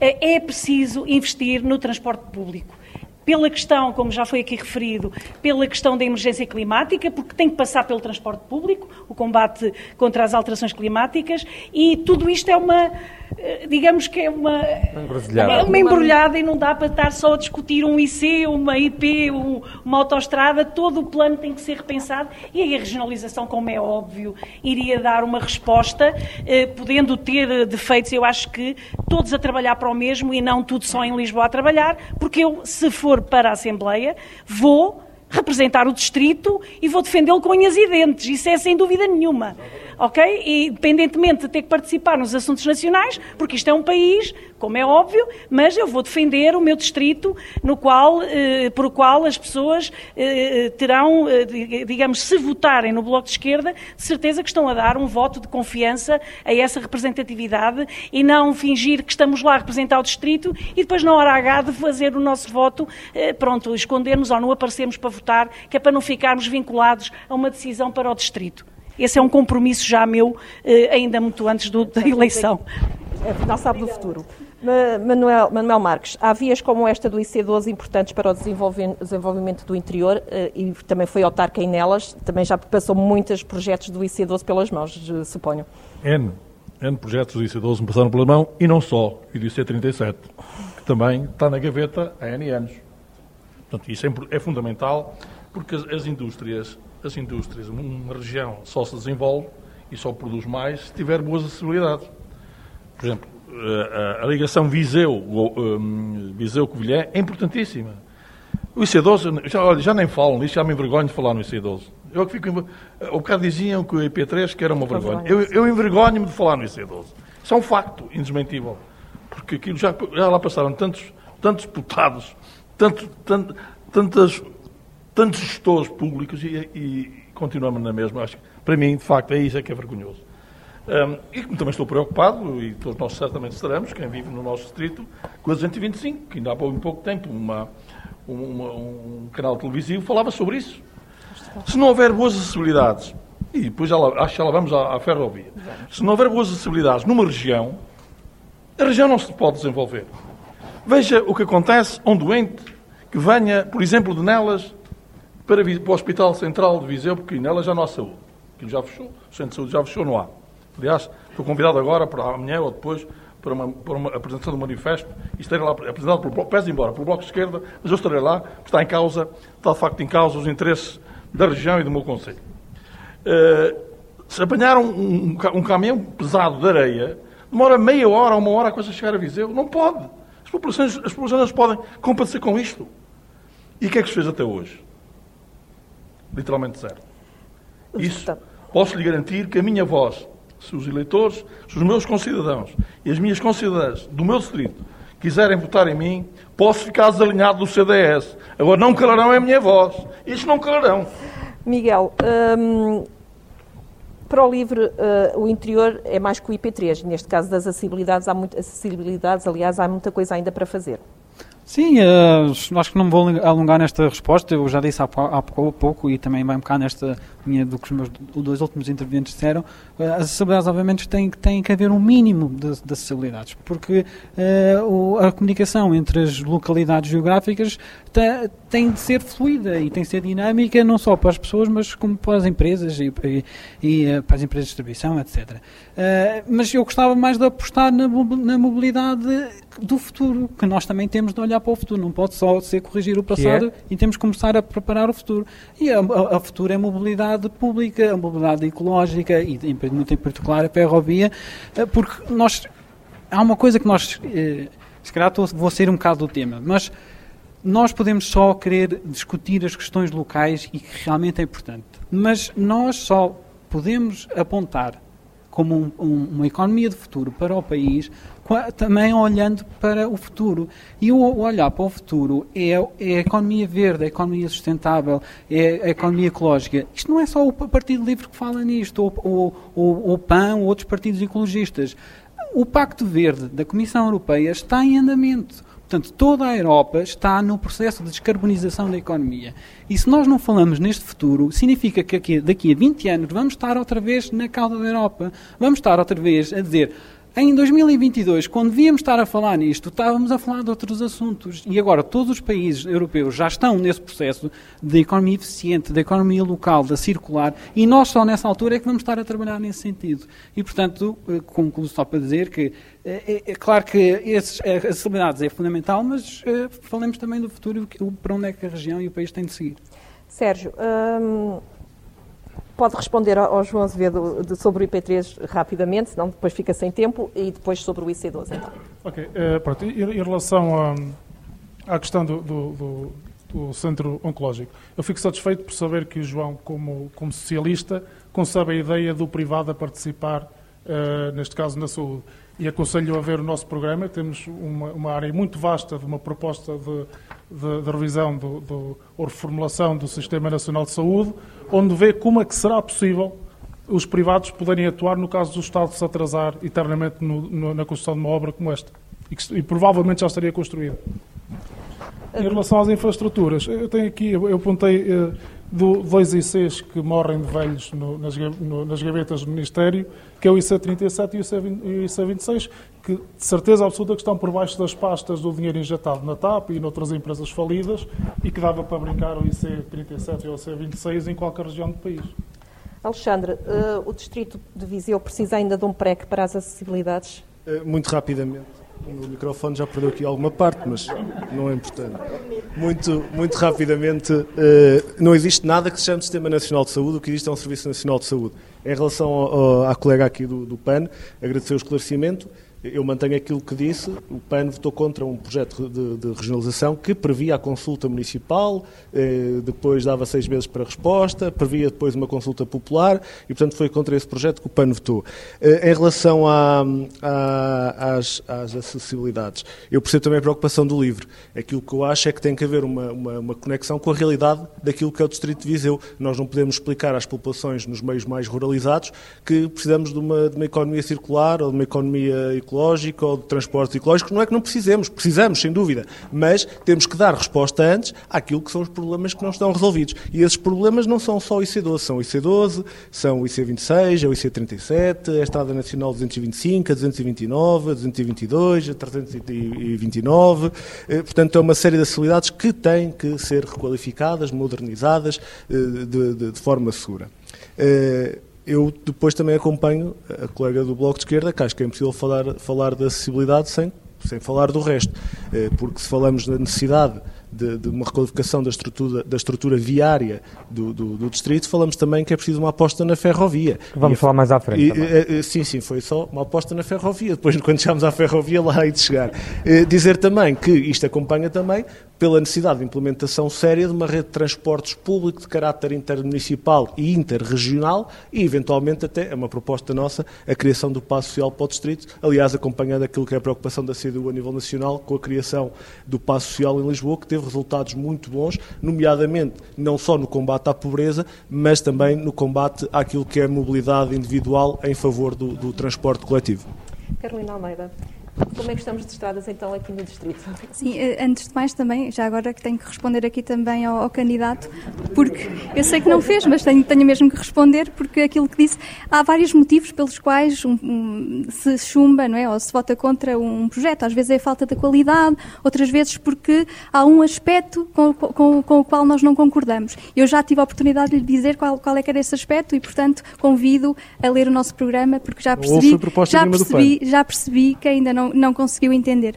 Pronto, de, em relação a essa questão das estradas, uh, obviamente para o PAN a segurança deve estar em primeiro lugar, a segurança e também a questão da proteção da natureza. E para nós é fundamental que uh, haja mais investimento aqui no interior, mais investimento para, para estradas com qualidade, estradas com segurança e também com, lá está, a avaliação do impacto ambiental e com o mínimo de riscos ambientais. De uma forma geral, é essa a nossa, nossa posição em relação às estradas. De qualquer forma, também não posso deixar de concordar também com o que, com o que foi aqui dito em relação à, à questão da mobilidade nós precisamos de alterar o nosso paradigma, eh, o Portugal e o mundo precisa de alterar o paradigma eh, em relação também à transição energética que é necessária fazer. Nós precisamos de criar aqui um plano nacional de mobilidade que englobe todas as formas de mobilidade, entre as quais também o transporte ferroviário e por isso uma das propostas do PAN será mesmo a questão de rever o programa é ferroviário nacional. Carolina. Ah, ok. então, ok, obrigada. Uh este, eh, esta questão das acessibilidades é o, aquele assunto que, mais que se fazer-se um bloco central, seria um bloco parlamentar para finalmente Viseu ter aquilo que tem reivindicado? Eu, eu, penso que nós há agendas em que vamos estar todos de acordo, todos, todos somos vizinhenses, e, portanto, é, falta é fazer. Não é? Eu, eu ia-lhe lembrar de, em 2008, haver uma placa em Mortágua que marca a ida do engenheiro José Sócrates, lançar uma concessão de autoestrada da IP3 e, e, e C12. Portanto, é, é ao tempo que estamos, que estamos à espera. É, é 2008, 2008. Está lá a placa, se quiserem visitar durante a campanha, podem, podem visitar. E, portanto, eh, enfim, isto nós também depois não podemos a fazer o seguinte, que é eh, pedir ferrovia para todos estes locais, nem querer andar com um Ferrari numa estrada com buracos. Portanto, as estradas, mesmo para carros de nova geração, para transportes públicos, etc., eles têm que andar em algum lado. E, portanto, se as estradas forem iguais a 225, como eu dizia há pouco, quer dizer, poucos transportes de qualidade lá andarão. Portanto, nós não podemos querer solneira nem chuva no naval. Portanto, Quanto à pergunta que me faz, IC12 tem que ser, obviamente, para fazer e rápido, como outras que são necessárias pelo distrito. O João José há bocado depois apanhou a estrada para norte e, e, e, com razão, porque falta lá uma ligação muito importante daquela, daquela gente e mais acima, em Sinfãs e Rezende, com com uma estrada que é o IC35, que também serve o distrito do Porto e que é uma reclamação até do distrito do Porto. Eu fui cabeça de lista no Porto, como sabem, e que é uma estrada que está prometida desde que caiu a ponte, há mais de 20 anos e eu vou lhe dizer uma coisa, apareceu no PRR, quer dizer, não há mais, maior atestado de incompetência a si próprio do que isto. Quer dizer, é preciso vir uma pandemia para vir um PRR para financiar uma estrada destas que está prometida há décadas. Isto é que é crítico, é que as coisas não se fazem. A última obra do IP3 de 10 milhões de euros foi uma ponte nova que foi feita na altura da Troika. E, portanto, é disto que eu acho que nós todos nos vamos unir em torno destas agendas, depois é preciso quem faça, naturalmente. Da uh, rodovia saltamos para a ferrovia. Uh, o primeiro a responder a esta questão é o João Tílio do Chega. Uh, João, o Viseu é das poucas capitais de distrito que não tem acesso a comboio. se o Chega chegar a ser governo, não. ou se conseguir ser governo, é uma matéria que quer resolver, pôr aqui um apiadeiro, pelo menos em Viseu? É uma matéria a estudar, mas reparo o que é que tem acontecido nos últimos anos nas políticas da CP é fechar estações. A Piadeiro já nem vale a pena falar nisso. Estações centrais. Lembro-me que há uns anos cortaram a, a, a linha da Beira Alta em Canas de Senhorim para protestar Canas a Conselho. Queriam um Conselho em Canas. Não conseguiram. Mas agora também não conseguiram a estação. Está fechada, está empardada. E como essa, dezenas delas, não é? Mangualde, nelas abre algumas horas, por aí fora. Quer dizer, Uh, o que acontece com a nossa ferrovia é que não É o tem... abandono? É abandono porque não há clientes. Vamos lá ver se a gente se entende. Se houvesse clientes, aqui vamos fundar mais a, mais a discussão. Estamos a falar de um, de um Mas não há distrito... clientes porque é caro também. É caro e não há gente. É, é que também não há gente. É que é mais caro um bilhete de comboio do que um bilhete de autocarro, por exemplo, para ir para Lisboa. Pronto, então, mas de qualquer maneira, voltando ao, princípio, mesmo que fosse mais barato, aqui não há, não é? Sim. Pronto, e, estávamos a falar nisso. Não me parece que seja minimamente rentável para nenhuma empresa fazer investimentos de milhões aqui em Viseu e na Guarda. Na Guarda já há, portanto, a Guarda já há, mas o que se vê é o que eu o que estava a dizer. É que todos os anos fecha qualquer coisa, não abre nada. não é? Abrir um troço, realmente, da Guarda. a- foi até o António Costa, como poupa em circunstância, da Guarda à A requalificação Covilhã, da- Covilhã. da- da linha, sim. Mas que é uma linha elétrica, tudo bem. Ok. Eh, Que não tem muito sucesso também. Pelo mesmo motivo que eu estava a dizer há pouco. É que nós já perdemos, perdemos o threshold, como é que se diz? Perdemos o limite a partir do qual as coisas começam a não funcionar. Quando não há população suficiente, não há nada que possa Nada funcionar. que é- E, portanto, nós perdemos população a um nível avassalador. Nós temos conselhos neste distrito, e era isso que eu gostava de falar a nível E vamos nacional. falar, está, está aqui também na que nossa perderam, lista de que perguntas. perderam 20% em 10 anos da população. Portanto, não é possível trabalhar assim. Nós primeiro temos que meter gente no interior e Para resolver esse problema também e do depois, comboio. porque senão vai- o comboio não vai ter clientes. Bloco de Esquerda, hum, a Manuela, se for eleita, gostava de ir eh, para Lisboa de comboio? Sempre, quase de certeza que ia sempre. Olha, levantava-me à casa de banho, podia alongar, porque para mim é um, é um drama ir de autocarro na rede expressos. Não que não Apesar sejam bons, barato, porque preciso de ir à casa de banho, preciso disto, preciso daquilo. Pronto, claro que iria de comboio. Eh, Custa-me sempre porque tenho que ir a Mangual, não há um transporte que me leva a Mangual de- para apanhar o autocarro, tinha que fazer um. Tinha que sair, se calhar, de madrugada a apanhar um daqueles autocarros que faz as terrinhas todas, e que tem que haver na mesma, mas, portanto, eh, eh, eh, é fundamental para nós a questão da ferrovia. Isto é, é tipo uma das nossas, digamos, bandeiras, não é? Portanto, consideramos que a mobilidade do distrito tem que ter que ser repensada. Consideramos também À cabeça que... com o comboio? Não Com o comboio à cabeça, a mobilidade... Não, não a cabeça, é todo, é todo um conjunto de coisas que todas se interligam, mas estamos a falar da ferrovia, é urgente modernizar a linha do Douro, flexibilizar horários, que sirvam às pessoas, que sirvam às pessoas que trabalham noutros conselhos e noutros distritos, hum, e, claro, a, linha da Beira Alta, fazer esta ligação de Aveiro a Viseu, passando por Viseu e por vários conselhos limítrofes, é fundamental. Trabalhar também nos passos intermodais acessíveis, são essenciais para promover o uso dos transportes alternativos ao automóvel, que era o que tu estavas a dizer, tendo preços de comboio muito caros, as pessoas não utilizam esse transporte e optam por outros. Portanto, isto para nós é fundamental e, e urgente mesmo. Manuel Marques, que ideia que o CDS tem para o comboio? Que linha que defendem aqui para a região? Porque já se fala também daquele novo corredor ferroviário Aveiro-Vilar Formoso com uma estação em Viseu.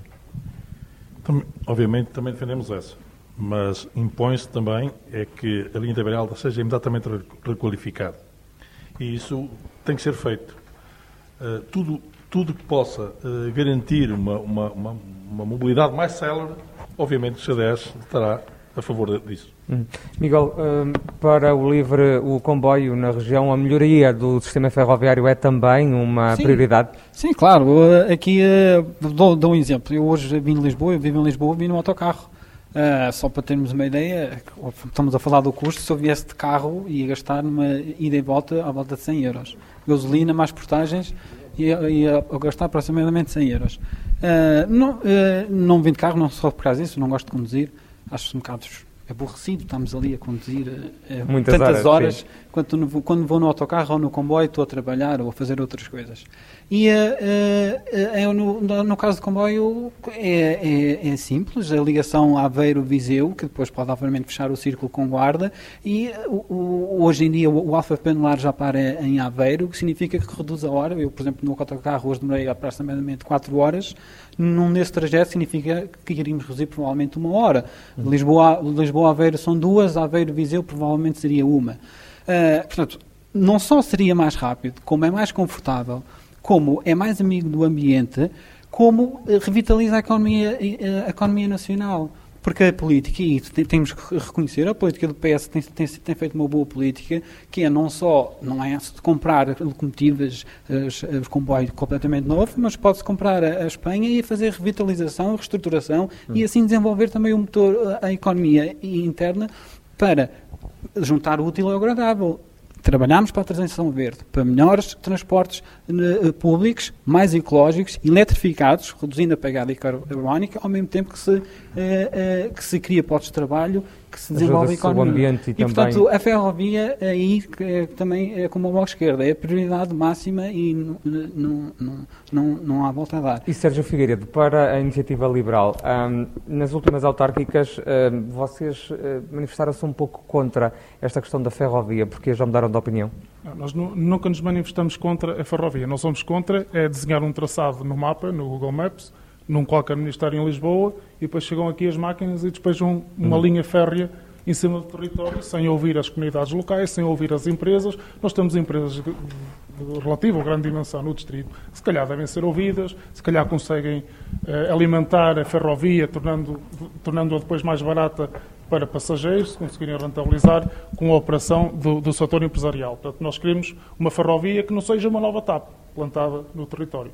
Tem que haver alguma racionalidade nos investimentos e acreditamos que é possível construí-la e torná-la rentável se ouvirem as comunidades, as comunidades locais. Isso é, a ferrovia, nós no nosso programa também temos um, um plano hum. rodoviário nacional, onde, onde aceitamos a proposta de todas as, as, as, as ferrovias que estão no, no, no, plano, no plano do, do, do PS, sempre com, com esta salvaguarda, de tentar hum. perceber se elas são viáveis ou não, ou com a preocupação de as tornar viáveis, acrescentamos algumas e algumas melhorias. Uh, e, e, quero dizer aqui ao, ao candidato do, do, PCP que não há transportes grátis. Isto é uma ideia errada que se vai dizendo, porque quando em Lisboa se acabou com a pobreza de alguém que utiliza o transporte grátis, em Viseu há um idoso que está a pagar ISP caríssimo no carro para se deslocar para o médico de família. Portanto, ele não tem essa alternativa de transporte grátis. Não há transportes grátis, há a retirar de um lado para colocar no outro, e infelizmente nós no interior só é retirado e não é colocado. Alexandre, se quiser já retorquir, perguntar sim, também... Sim, sim, uh, calha bem porque... O, agora, agora já, meti, já meti o capacete ao microfone. Calhou bem, calhou bem porque a proposta de baixar o ISP, uh, uh, que, que, depois foi, foi, foi chumbada, é do PCP também. Eh, mas também não acho, não acho não, ou não deixo de achar extraordinário que a ferrovia no distrito está dependente se as empresas querem ou se rentabilizam. Ou seja, a prioridade não são as populações ruralizadas e, e, e esvaziadas e, e, muitas delas eh, sem, sem capacidade de acesso para chegar a determinados sítios, claro. são as empresas que decidem. Isto é mais ou menos o que o Chega está a dizer, que, e que bem disse que não vai representar o distrito, vai representar o país. Porque, mas Alexandre, porque, sobre a linha não, não, não, não, mas isto tem a ver com a é ferrovia. Das... Peço desculpa, mas isto tem a ver com a ferrovia. Porque sem estradas, sem ferrovia, sem investimento, quer dizer, só se repovoarmos o interior de avião. Não sei. Uh, e, depois tem a ver, e depois tem a ver com uma questão de igualdade pleno entre direitos entre todos os cidadãos, porque o direito à mobilidade é um direito constitucional consagrado. Ou seja, Portanto, tem que haver tem mobilidade aqui em Lisboa não, e no resto do território. Aliás, isto é o modelo que a Iniciativa Liberal veio sempre a propor nos transportes, que é privatizar, porque nas mãos do privado dá lucro, nas mãos do público dá, dá prejuízo. Ora, pois bem claro, porque nas mãos do privado eles eliminam e suprimem as linhas que não interessam, que era exatamente o que aconteceria, ou o que acontecerá se alguma vez tivermos uma ferrovia outra vez privatizada. Suprimem-se as linhas do interior porque não rentabilizam sobre a ferrovia. É absolutamente estrutural. É absolutamente estrutural para os passageiros, é absolutamente estrutural para uma questão de direitos de viajar entre municípios e entre distritos até, é absolutamente estrutural para beneficiar o tecido empresarial, eh, porque não há tecido empresarial que, que consiga vingar sem acessos eh, para a agricultura é absolutamente essencial para, para o tecido produtivo e agrícola do, do, do, distrito ter ferrovia. É absolutamente estrutural. Eh, complemento e termino só dizendo que o distrito não começa nem acaba só em Viseu, portanto a CDU propõe a ligação da linha de Viseu à linha da Beira, Lamega à linha do Douro e estudar a eventual ligação entre estas duas cidades. Hum. Uh, Carolina, o PROPAN uh, é estrutural, como diz a CDU também, esta questão da ferrovia aqui no distrito? Sim, sem dúvida. Nós já em 2019 já tínhamos esta proposta. Uh, nós temos uma proposta uh, de, de, um plano ferroviário que ligue todas as capitais de distrito e, e, mais uma vez nós temos aqui um exemplo de, de discriminação aqui, não é? Porque é, é único. Acabar a capital distrito sem, sem ferrovia e, portanto, é, é, muito importante. E nós, então, queremos, então, rever o Programa Ferroviário Nacional, dando prioridade aos investimentos com maior potencial de redução de impacto ambiental, que é muito uhum. importante também pensar nisto, do setor de transportes, de forma a garantir a aposta até 2030 em ligações rápidas, entre capitais de distrito e no aumento da capacidade de transportar passageiros a nível nacional e internacional, em detrimento da aposta de tráfego aéreo. Ou seja, basicamente nós queremos priorizar e apostar no transporte ferroviário em detrimento dos voos de pequeno curso, também por, por questões ambientais. Hugo Carvalho, o Viseu perdeu o comboio num governo PSD. Se o PSD ganhar as próximas legislativas, o Partido Social Democrata vai emendar a mão? Viseu perdeu esse comboio, Viseu cidade, eh, aliás no ano em que eu nasci, eu nasci em 1990, foi o ano em que se fechou a linha do Voga e em 89 a linha do Dão, portanto um bocadinho antes, portanto eu nunca vivi na minha, não, e não foram os privados. Aliás, e devo dizer que em 74 já há notícias dos autarcas da região e vários a dizer que invistam, por favor, nas linhas, porque senão elas vão ter que fechar, vai ter que haver, haver uma racionalização, porque elas eh, não servem. Não servem para nada, porque tinha que haver transbordo, tinha que haver transbordo de pessoas, de mercadorias, e elas simplesmente não eram utilizadas. Agora seriam, que a realidade é outra, mas de facto essas duas linhas foram encerradas. A linha da Beira Alta, como sabemos, continua a ser. Sim, e agora, quais são os planos distrito, futuros? Era preciso requalificá-la. Eu lembro-me do, do, do ministro Pedro Marques nas europeias, então ministro, tinha o maior investimento sempre na ferrovia. Outra vez tudo uma miragem, tudo derrapado, tudo para depois. Aliás, o ministro Pedro Nuno Santos já disse que não consegue ter o plano uh, pronto dois, uh, antes de 2023. Uhum. Tudo vai derrapando.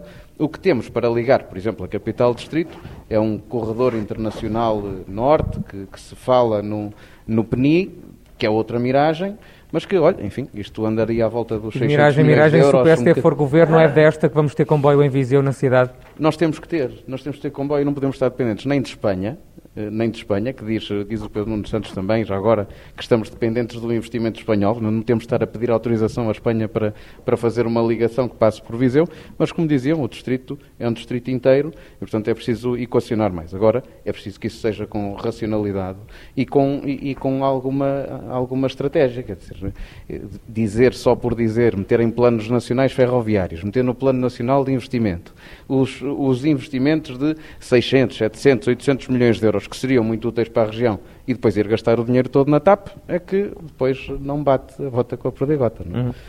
Uh, João Zedo, eh, para o PS, o, o, Partido Socialista tem feito muito bandeira desta questão da ferrovia. Um, é estruturante também para vocês? Prometem, se continuarem a ser governo, que Viseu finalmente vai ter uh, estação ferroviária? Sim, qual das linhas é que vai não, antes ligar? disso, é importante, e também já sabem qual é a minha opinião sobre isto, falar sobre a questão da realidade. A modernização da linha da Beira Alta está a ser feita. Sim.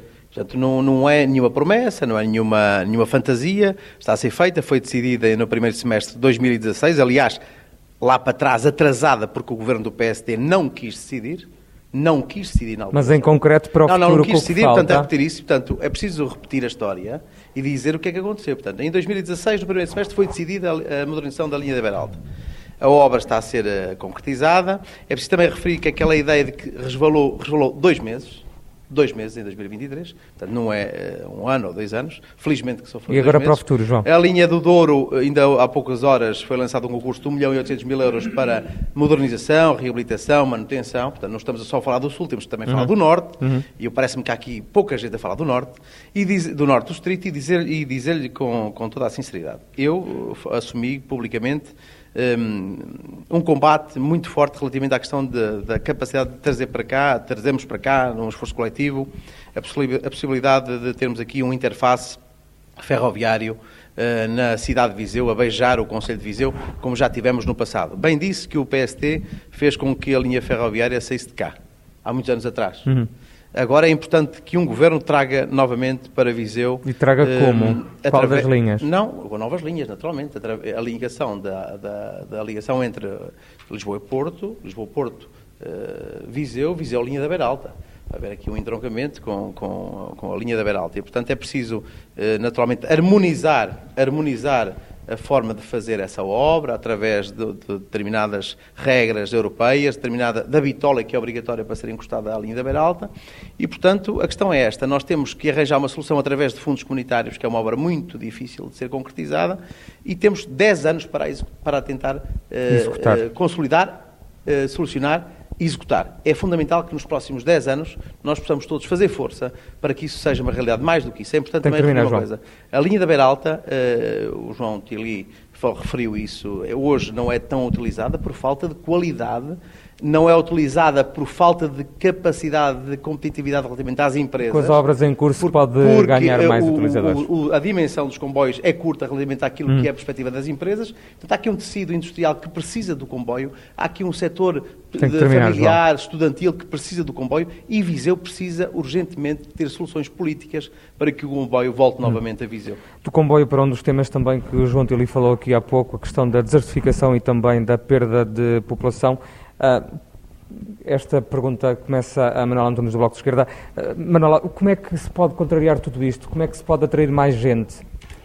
Primeiro, eh, apostar na reabertura gradual de muitos serviços que foram sendo encerrados ao longo dos últimos anos. Falo em eh, serviços públicos fundamentais, como repartições de finanças, tribunais, extensões de, de balcões de, de, de agências bancárias, etc. Aliás, vários exemplos bem próximos de nós públicos e privados. Ainda há pouco falou nelas, neste momento não tem, não tem saúde. Mangual também não tem atendimento eh, permanente.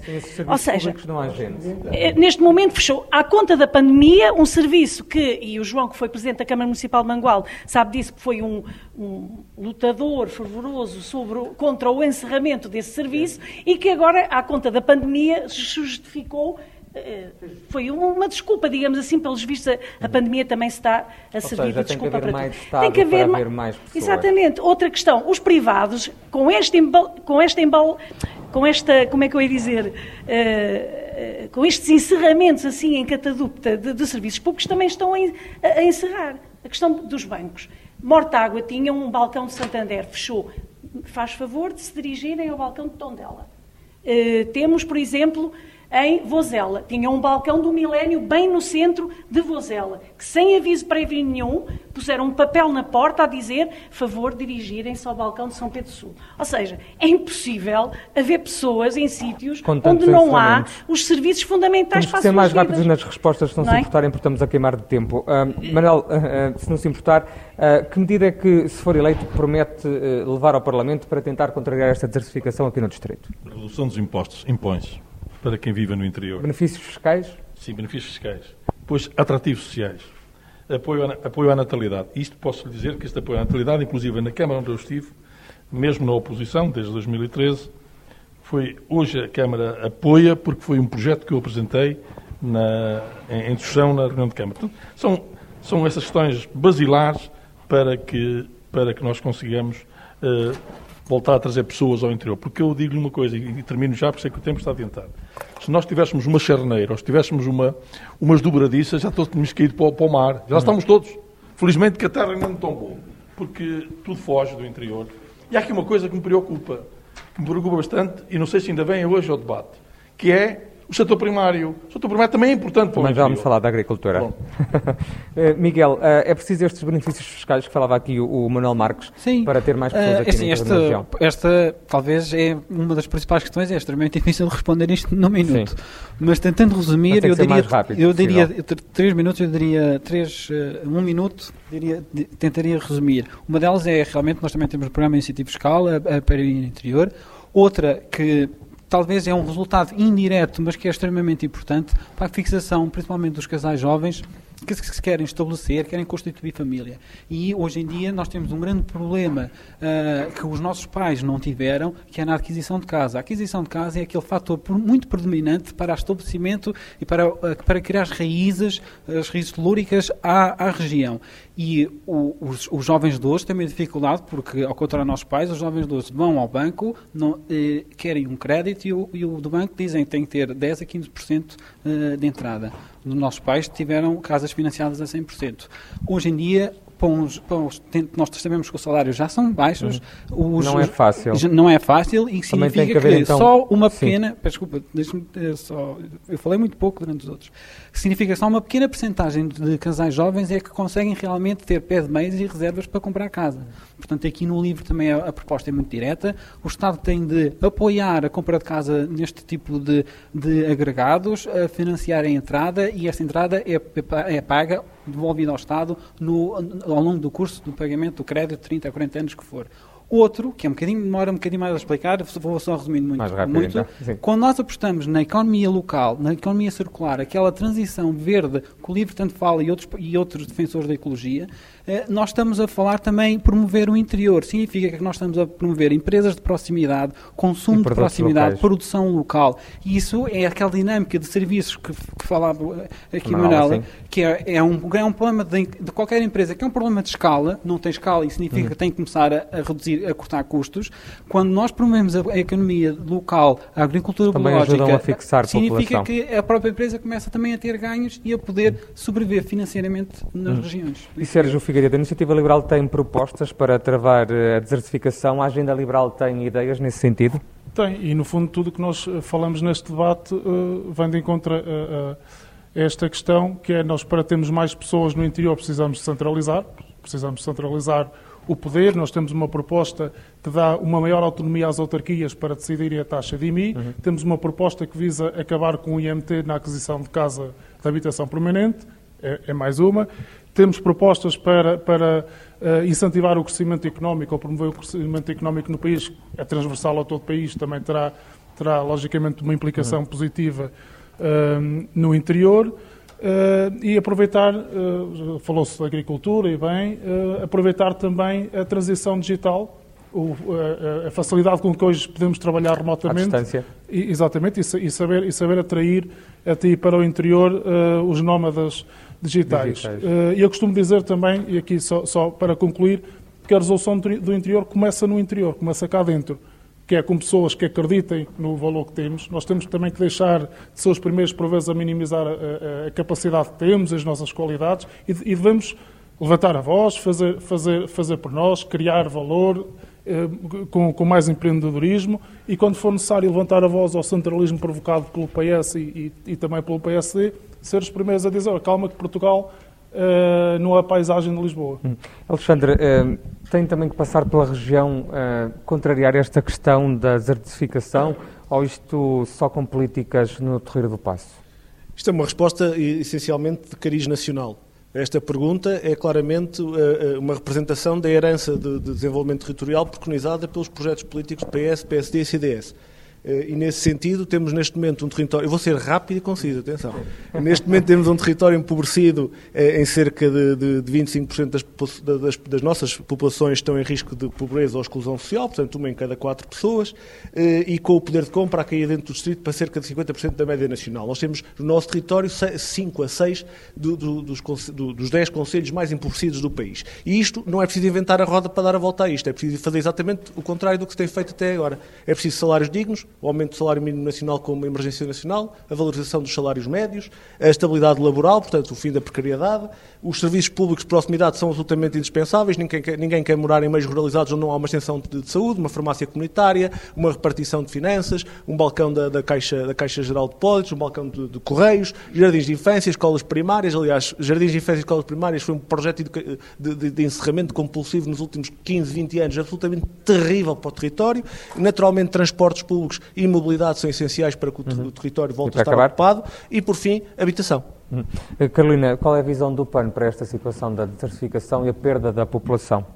Bom, eu aqui tenho, nós temos tantas propostas nesta matéria que, que, eu até estou com alguma dificuldade em escolher Sim. aqui algumas. Pronto, eh, para o PAN é necessário haver aqui uma nova organização do Estado, no sentido de combater aqui a, a centralização do poder nas grandes cidades, porque consideramos que isso, que isso é fundamental. Uh, Portugal irá receber fundos vindos do PRR, uh, do Portugal 2030, de, de cerca de 52,82 mil milhões de euros. Eu tenho aqui algumas, algumas ideias que eu posso dar uhum. aqui. Uma delas é em relação às florestas e também uh, ao triângulo da sustentabilidade. Ou seja, é importante, nós temos tanta natureza aqui no interior. Em primeiro lugar, não deixar vir para cá aqueles programas que estão propostos, não é? De, de, de exploração de lítio que vêm estragar uhum. a, a demais riqueza Vamos que nós temos. E, portanto, aproveitar essa riqueza, essa natureza e nós podemos aqui aproveitar aqui o triângulo da sustentabilidade, ou seja, de produção, recriação e conservação. É possível fazer estas três coisas. Por exemplo, ao nível da produção, nós podemos começar, por exemplo, a criar fábricas. Uh, de, para, para a produção de, de resina, que, que, que, que, podem trazer aqui muita riqueza para o interior, fábricas uh, com energia fotovoltaica, com emissões, com, de, com, zero emissões, não é? E também, por exemplo, ao nível da recreação, o turismo rural, uh, os passeios pedestres, portanto, tudo aquilo que, nos faz a... estar em lazer com, com, a natureza, que é tão, tão bom também para a nossa saúde, e ao nível da conservação, por exemplo, mais empregos ao nível dos, dos uh, guardas florestais, guarda-rios, e, portanto, só aqui, nesta questão de, de, para, para, para, para a gestão florestal, Sim. nós temos do PRR 15,5 milhões de euros destinados a este tipo de iniciativas de gestão florestal e apoio à resinagem. E, portanto, na, na, na parte da resina, da, da, resina natural. E, portanto, esta é uma proposta, mas nós temos imensas, imensas. propostas. Pronto, esta é apenas Sim. uma. Uh, Hugo Carvalho, uh, é com benefícios fiscais que se pode contrariar uh, esta litoralização, por assim dizer? Também. Nós vivemos numa região em que quem pode sai e tenta a sorte lá fora e quem não pode, às vezes por razões familiares, às vezes por razões pessoais, tem que ficar a lidar com o desequilíbrio económico que é criado pelo Partido Socialista em Lisboa. Isto, e é um país, já agora, que tem talento nosso espalhado pelo mundo, sempre a olhar para Portugal, à espera que o Estado lhes diga já tens condições para voltar. Pessoas que querem voltar, que emigraram para fora e que querem voltar. E o Estado daqui diz-lhes mais um imposto, mais uma taxa, mais qualquer coisa. E, portanto, não lhes cria condições para poderem voltar de facto. E é isto nós temos, como é que isso se faz? E é aqui que nós podemos dar a nossa nova agenda e as nossas diferenças. E isso passa, de facto, por impostos. Mas antes passa por uh, medidas para a natalidade, portanto, para a maternidade e para a infância. Não pode ser mais caro ter um filho na creche do que ter um filho na, na, no, no ensino superior. Não pode passa por descer os impostos às empresas, o IRC para 17% e com bonificação para as empresas que estão no interior, passa por descer o IRS às pessoas, passa por descentralizar o Estado que qualquer dia tomba de facto para o, para o oceano tão concentrado que está em Lisboa e depois passa por olhar para o futuro e para um futuro que saiba o que se está a passar no mundo. Isso é uma transição digital e uma transição eh, climática e energética. E na digital levar pessoas para, para a inteligência artificial, ter uma prioridade para o blockchain, essas novas economias que possam trazer para aqui as agendas transformadoras e já agora para conectividade, por exemplo, o PRR tem zero euros, tem zero euros o PRR para conectividade, e no ambiente criar medidas, por exemplo, na transição energética, que o PS não conseguiu pôr energia renovável fora dos jornais, só mesmo na capa dos jornais, porque os painéis não estão no chão nem está nada a produzir. E, portanto, criar, até como nós propomos,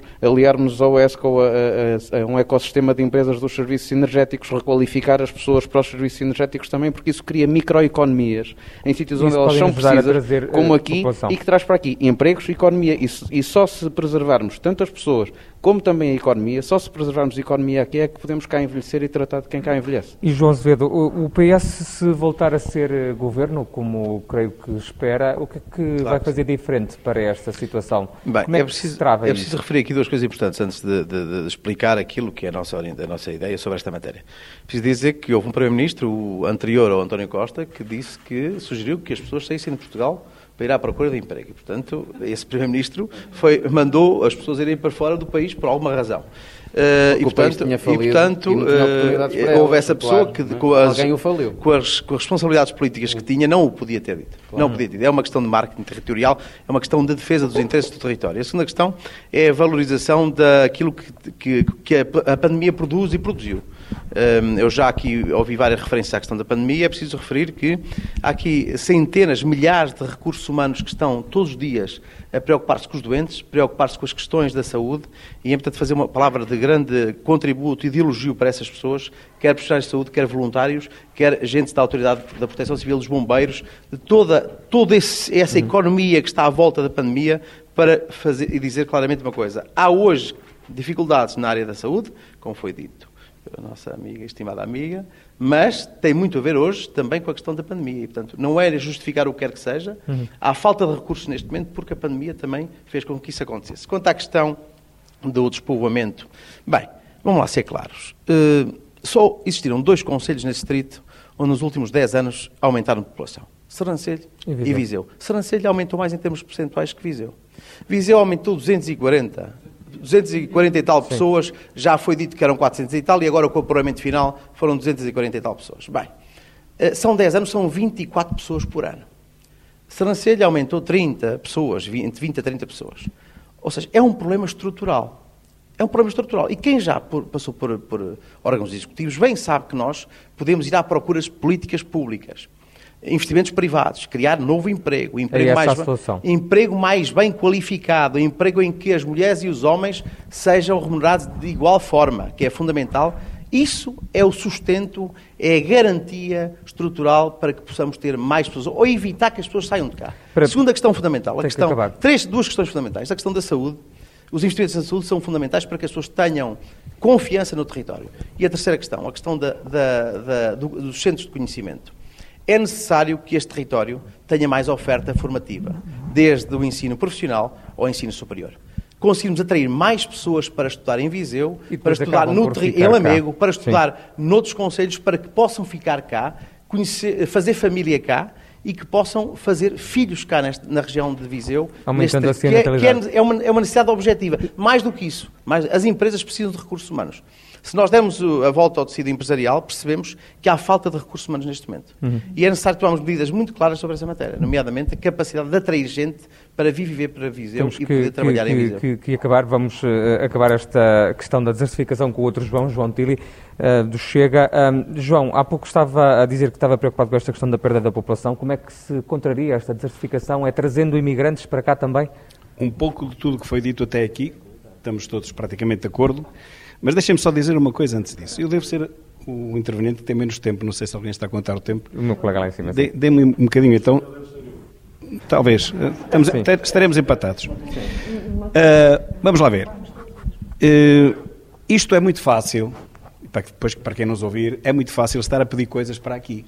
As autoestradas, du- duplas autoestradas, eh, a ferrovia, os aviões. Nós até já temos um aeródromo. Como é que ele está a funcionar? Portanto, vamos lá ver se a gente se entende. Uma coisa é nós acusarmos o Estado, que é realmente monstruoso, fazer, de, de criar elefantes brancos em todo lado e depois queremos os elefantes brancos para nós. Disse que íamos falar do lítio. Falaremos então sobre isso mais, mais um, um pouco. Já não- in- ninguém é enganado com esta história de queremos tudo para aqui, nós exigimos tudo para aqui, porque nos outros lados também há e portanto nós queremos isso para aqui. Nós somos o país mais pobre ou dos mais pobres da Europa. Não há dinheiro nenhum. A Europa fechou-nos a torneira em muitos itens que eram foram fundamentais, nomeadamente para a construção de, de- de algumas coisas, como as, as estradas. Como há pouco dissemos, para isso, já, esse peditório a Europa já não dá. Portanto, temos que construir com o nosso dinheiro, que não temos, porque nós temos um déficit cada vez maior. E quando ouvimos os, os meus dois colegas aqui da, da direita, como da direita, eh, ju- ju- com todo o respeito, com todo respeito, quando ouvimos a retórica, a retórica de- destes dois eh, nossos eh, colegas, nós percebemos, nós percebemos que isto não vai mudar nunca. Temos aqui nove intervenientes e temos aqui dois que de certeza serão eleitos. Nós temos a certeza que aqui dois que serão eleitos. Serão estes dois. E mais do PS e mais do PSD, com certeza. E o do Chega. E, e- e ouvir falar o PSD e o, e o PS, o PSD passar culpas para o PS, o PS a fazer exatamente o contrário, nós percebemos que a continuar isto, e vai continuar isto, porque esta é a retórica política portuguesa, infelizmente, é isto que temos vivido nos últimos 40 e tal anos, é a culpa é do outro, a culpa é do outro além, não, não, mas antes disso a culpa era, do, do- era tua, depois é que é minha, quer dizer, não vamos a lado nenhum. E não iremos a lado nenhum, meus caros, nós continuaremos sempre a empobrecer, nós continuaremos esteja o PS, esteja o PSD no governo, seja a geringonça da esquerda, seja a geringonça da direita, nós vamos continuar na mesma. Porque isto é só conversa. E o povo português que nos ouve sabe que isto é verdade. É só conversa. Fala muito bem, gosto muito de vos ouvir, mas soluções zero.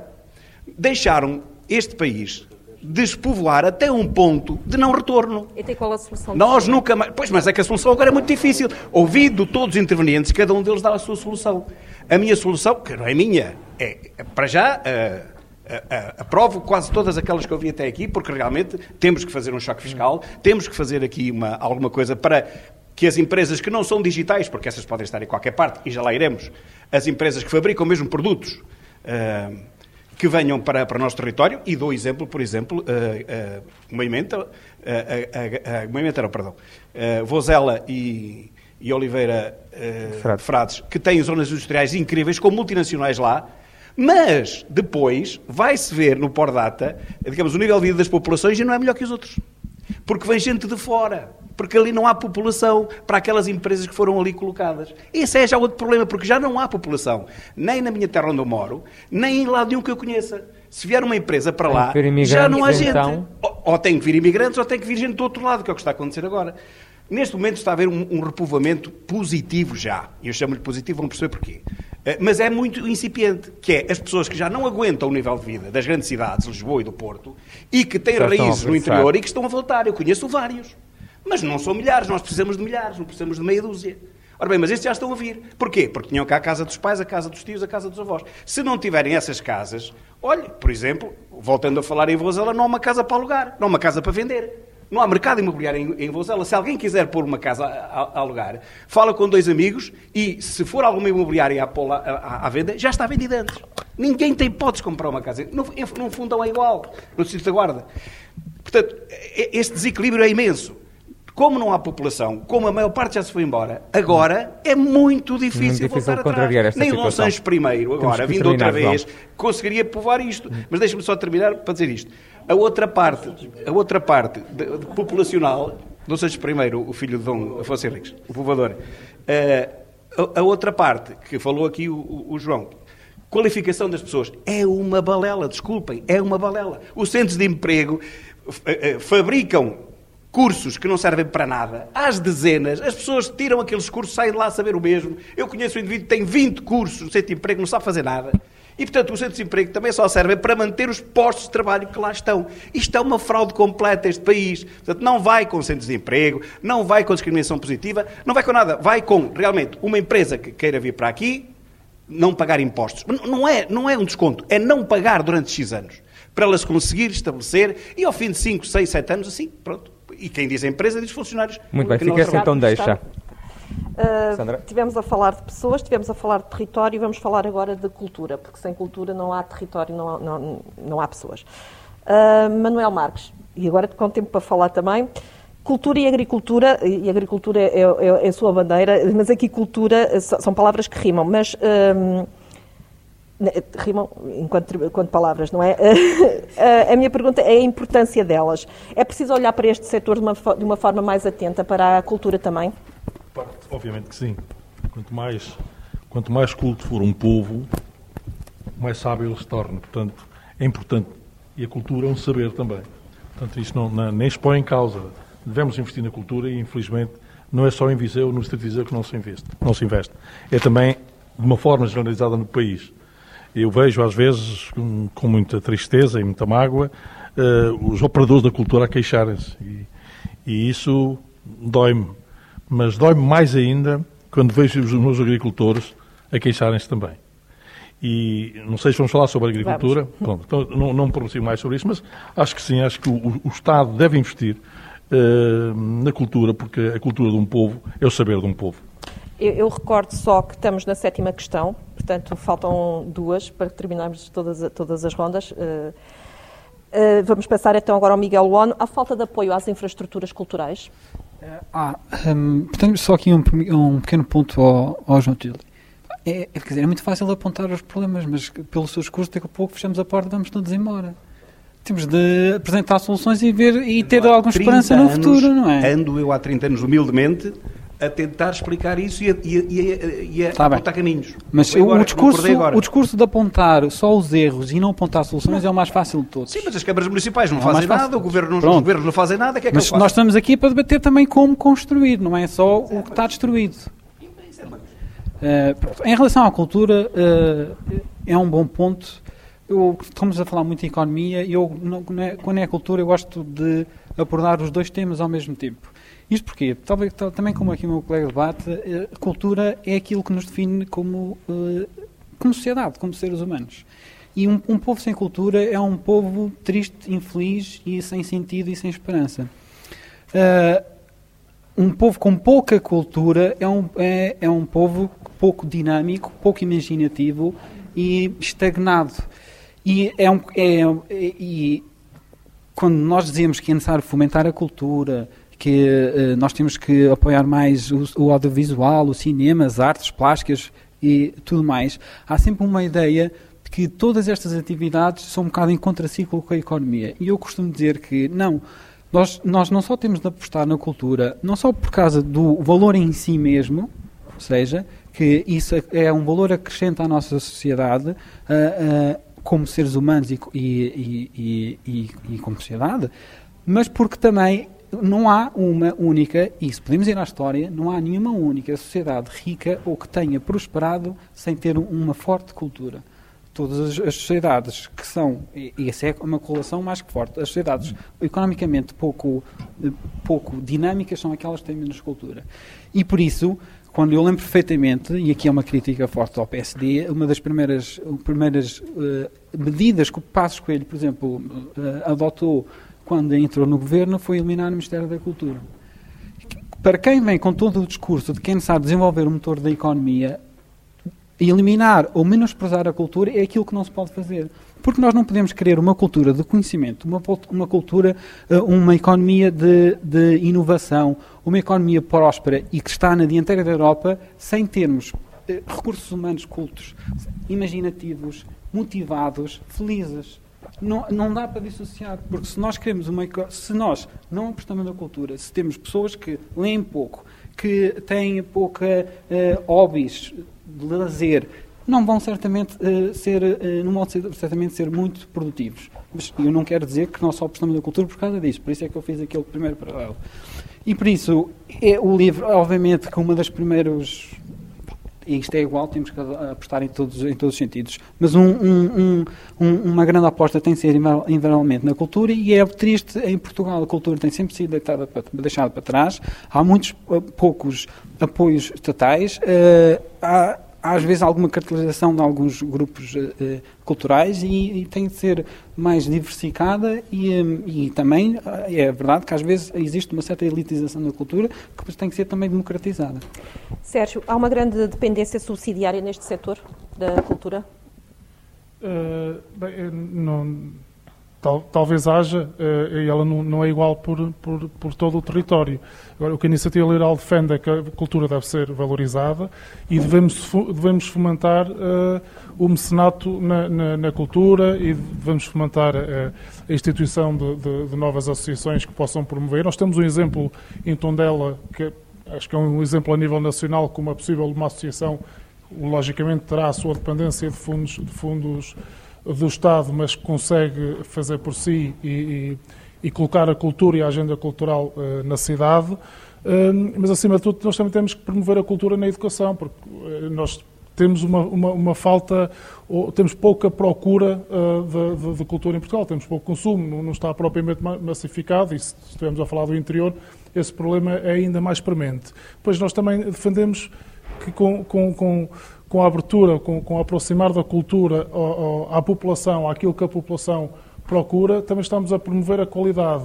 Eh, na Iniciativa Rural somos um pouco, um pouco contra o, o, a criação de um, de um de uma, de uma companhia de teatro e por si só isso já é, já é significado injeção de dinheiro público, mesmo que aquilo não tenha qualidade ou não consiga chegar às pessoas. Portanto, tem que haver aqui alguma responsabilidade na utilização do dinheiro que o Estado investe na cultura. E essa responsabilidade é, é, é o Estado perceber qual é o alcance que tem aquela atividade, tem aquela associação e, qual é o, o que é que corresponde. Hum, a respectiva verba que eles têm. Exatamente, em relação aos espectadores e, a, e, a, e, a, e, ao impacto que tem, que tem na, na, na sociedade e na, nas pessoas. Alexandre Hoffmann, uh, a CDU foi um dos partidos, entre outros, que esteve a ouvir este setor durante este, este tempo de pandemia. Que, hum, que receios lhe foram transmitidos? Antes dos receios é que é exatamente o contrário. Não há subsidiação a mais no setor da cultura. Antes, pelo contrário, quase não existe. Nós estamos no país do 0, para a cultura. É 0, isto, é 0, aquilo, todos os anos é 0, orçamentado para a cultura. Uh, e lembrando, provavelmente não, não sei, os que estão aqui presentes saberão, uh, o movimento associativo cultural está a cumprir um papel constitucional que é eh, portanto, está-se a substituir ao Estado, no Estado, naquilo que o Estado é obrigado a, a, a proporcionar aos, aos, seus cidadãos, que é exatamente a cultura. Só que o Estado não pode produzir cultura, então subsidia, eu sei que, sei que há os liberais e... e, e eu... Costa a fazer uma peça de teatro, portanto o Estado financia e, e, daí, haverá pessoas e daí não teria mal nenhum, atenção, e daí, e, daí não, e daí não teria mal nenhum. Agora estamos todos a comentar. E daí... Posso, pronto, vou continuar. E, portanto, com António Costa fazendo ou não teatro, que acho muito bem que o fizesse, eh, até porque acho que o teatro é, uma, é algo digno, eu, por exemplo, gostava de experimentar, eu não experimentei. Há de chegar o dia, mas o movimento. É, é melhor falar no o, final. O desafio, o desafio está aceito. Mas dizendo então que o associativismo cultural está a cumprir um preceito que é da Constituição da República. E a palavra pode fazer confusão, porque agora está muito em voga a subsídio-dependência, que é uma, uma, uma, tragédia nacional, porque o problema é os mil milhões na TAP, não são os 11 mil milhões no, no BES nem no Novo Banco, até porque a TAP depois privatiza-se a ANA, que era o que fazia render a TAP e ninguém quer saber, mas na altura foi bom privatizar a ANA. Portanto, uma série de coisas. O, o subsídio não é por si só mau. O Estado deve, sim, subsidiar o setor da cultura e não só deve, como deve reforçar o, o, o, o feito até aqui. Passando a coisas muito concretas e muito rapidamente. A CDU defende 1% no mínimo do Orçamento de Estado para a cultura. Eh, a sua execução deve ser feita através do Ministério da Cultura, naturalmente, mas nós defendemos que há de haver um serviço público da cultura que coordena a atribuição destes fundos e a gestão deste orçamento. Parece uma fatia importante para haver um serviço público e não se preocupem aqueles que estão contra os, contra os serviços públicos, porque o, a vossa, o vosso baluarte civilizacional, por exemplo, a Suécia, o peso do Estado é de cerca de 29% nas contas públicas, em Portugal estamos nos 18%. Portanto, temos margem para avançar até à Suécia, visto que, vocês quererão ser a Suécia. Uh, Há que valorizar o património edificado do distrito que está completamente ao abandono, muito dele eh, riquezas do, do século XIX. Eh, devemos considerar, como está, creio, em cima da mesa, Uh, pelo atual Presidente da Câmara, não eventualmente o futuro, João Azevedo, que também saúdo, saúdo a, sua, a sua sinceridade e transparência, e dizer que provavelmente não vai cumprir o mandato parlamentar até ao fim, portanto até 2026 e sai em 2025. Mas uh, que provavelmente será em cima da mesa uh, a candidatura do Centro Histórico de Viseu a Património Mundial através da Unesco, de, mas nós consideramos que deve ser pautado por um processo ponderado, exatamente porque estamos em crer que, sendo uma boa iniciativa, não está a ser avaliado todos os elementos que podem não só enriquecer a própria candidatura, como podem, ficando fora desta candidatura, nunca mais ser sujeitos ou passíveis desta candidatura. Carolina, hum, este é um assunto que tem sido pouco tratado ou pouco hum, sério, tratado de forma séria pelos sucessivos governos e que não faz parte sequer dos programas eleitorais dos partidos. Como é que é com? Eh, de facto, eh, parece que eh, esta não tem sido uma prioridade não é, para o Governo. A cultura não tem sido uma prioridade. Era importante que fosse, até porque faríamos aqui um elo não é, de ligação entre a cultura, a saúde, a cidadania, as cidades, os, um, os meios rurais também, ou seja, a, cultu a cultura e as artes vêm trazer também saúde, saúde mental, felicidade. Para o PAN é essencial a economia estar baseada numa economia de, de bem-estar e de felicidade. E a cultura é um, tem um papel uh, fundamental aqui nesta, nesta, neste tipo de economia.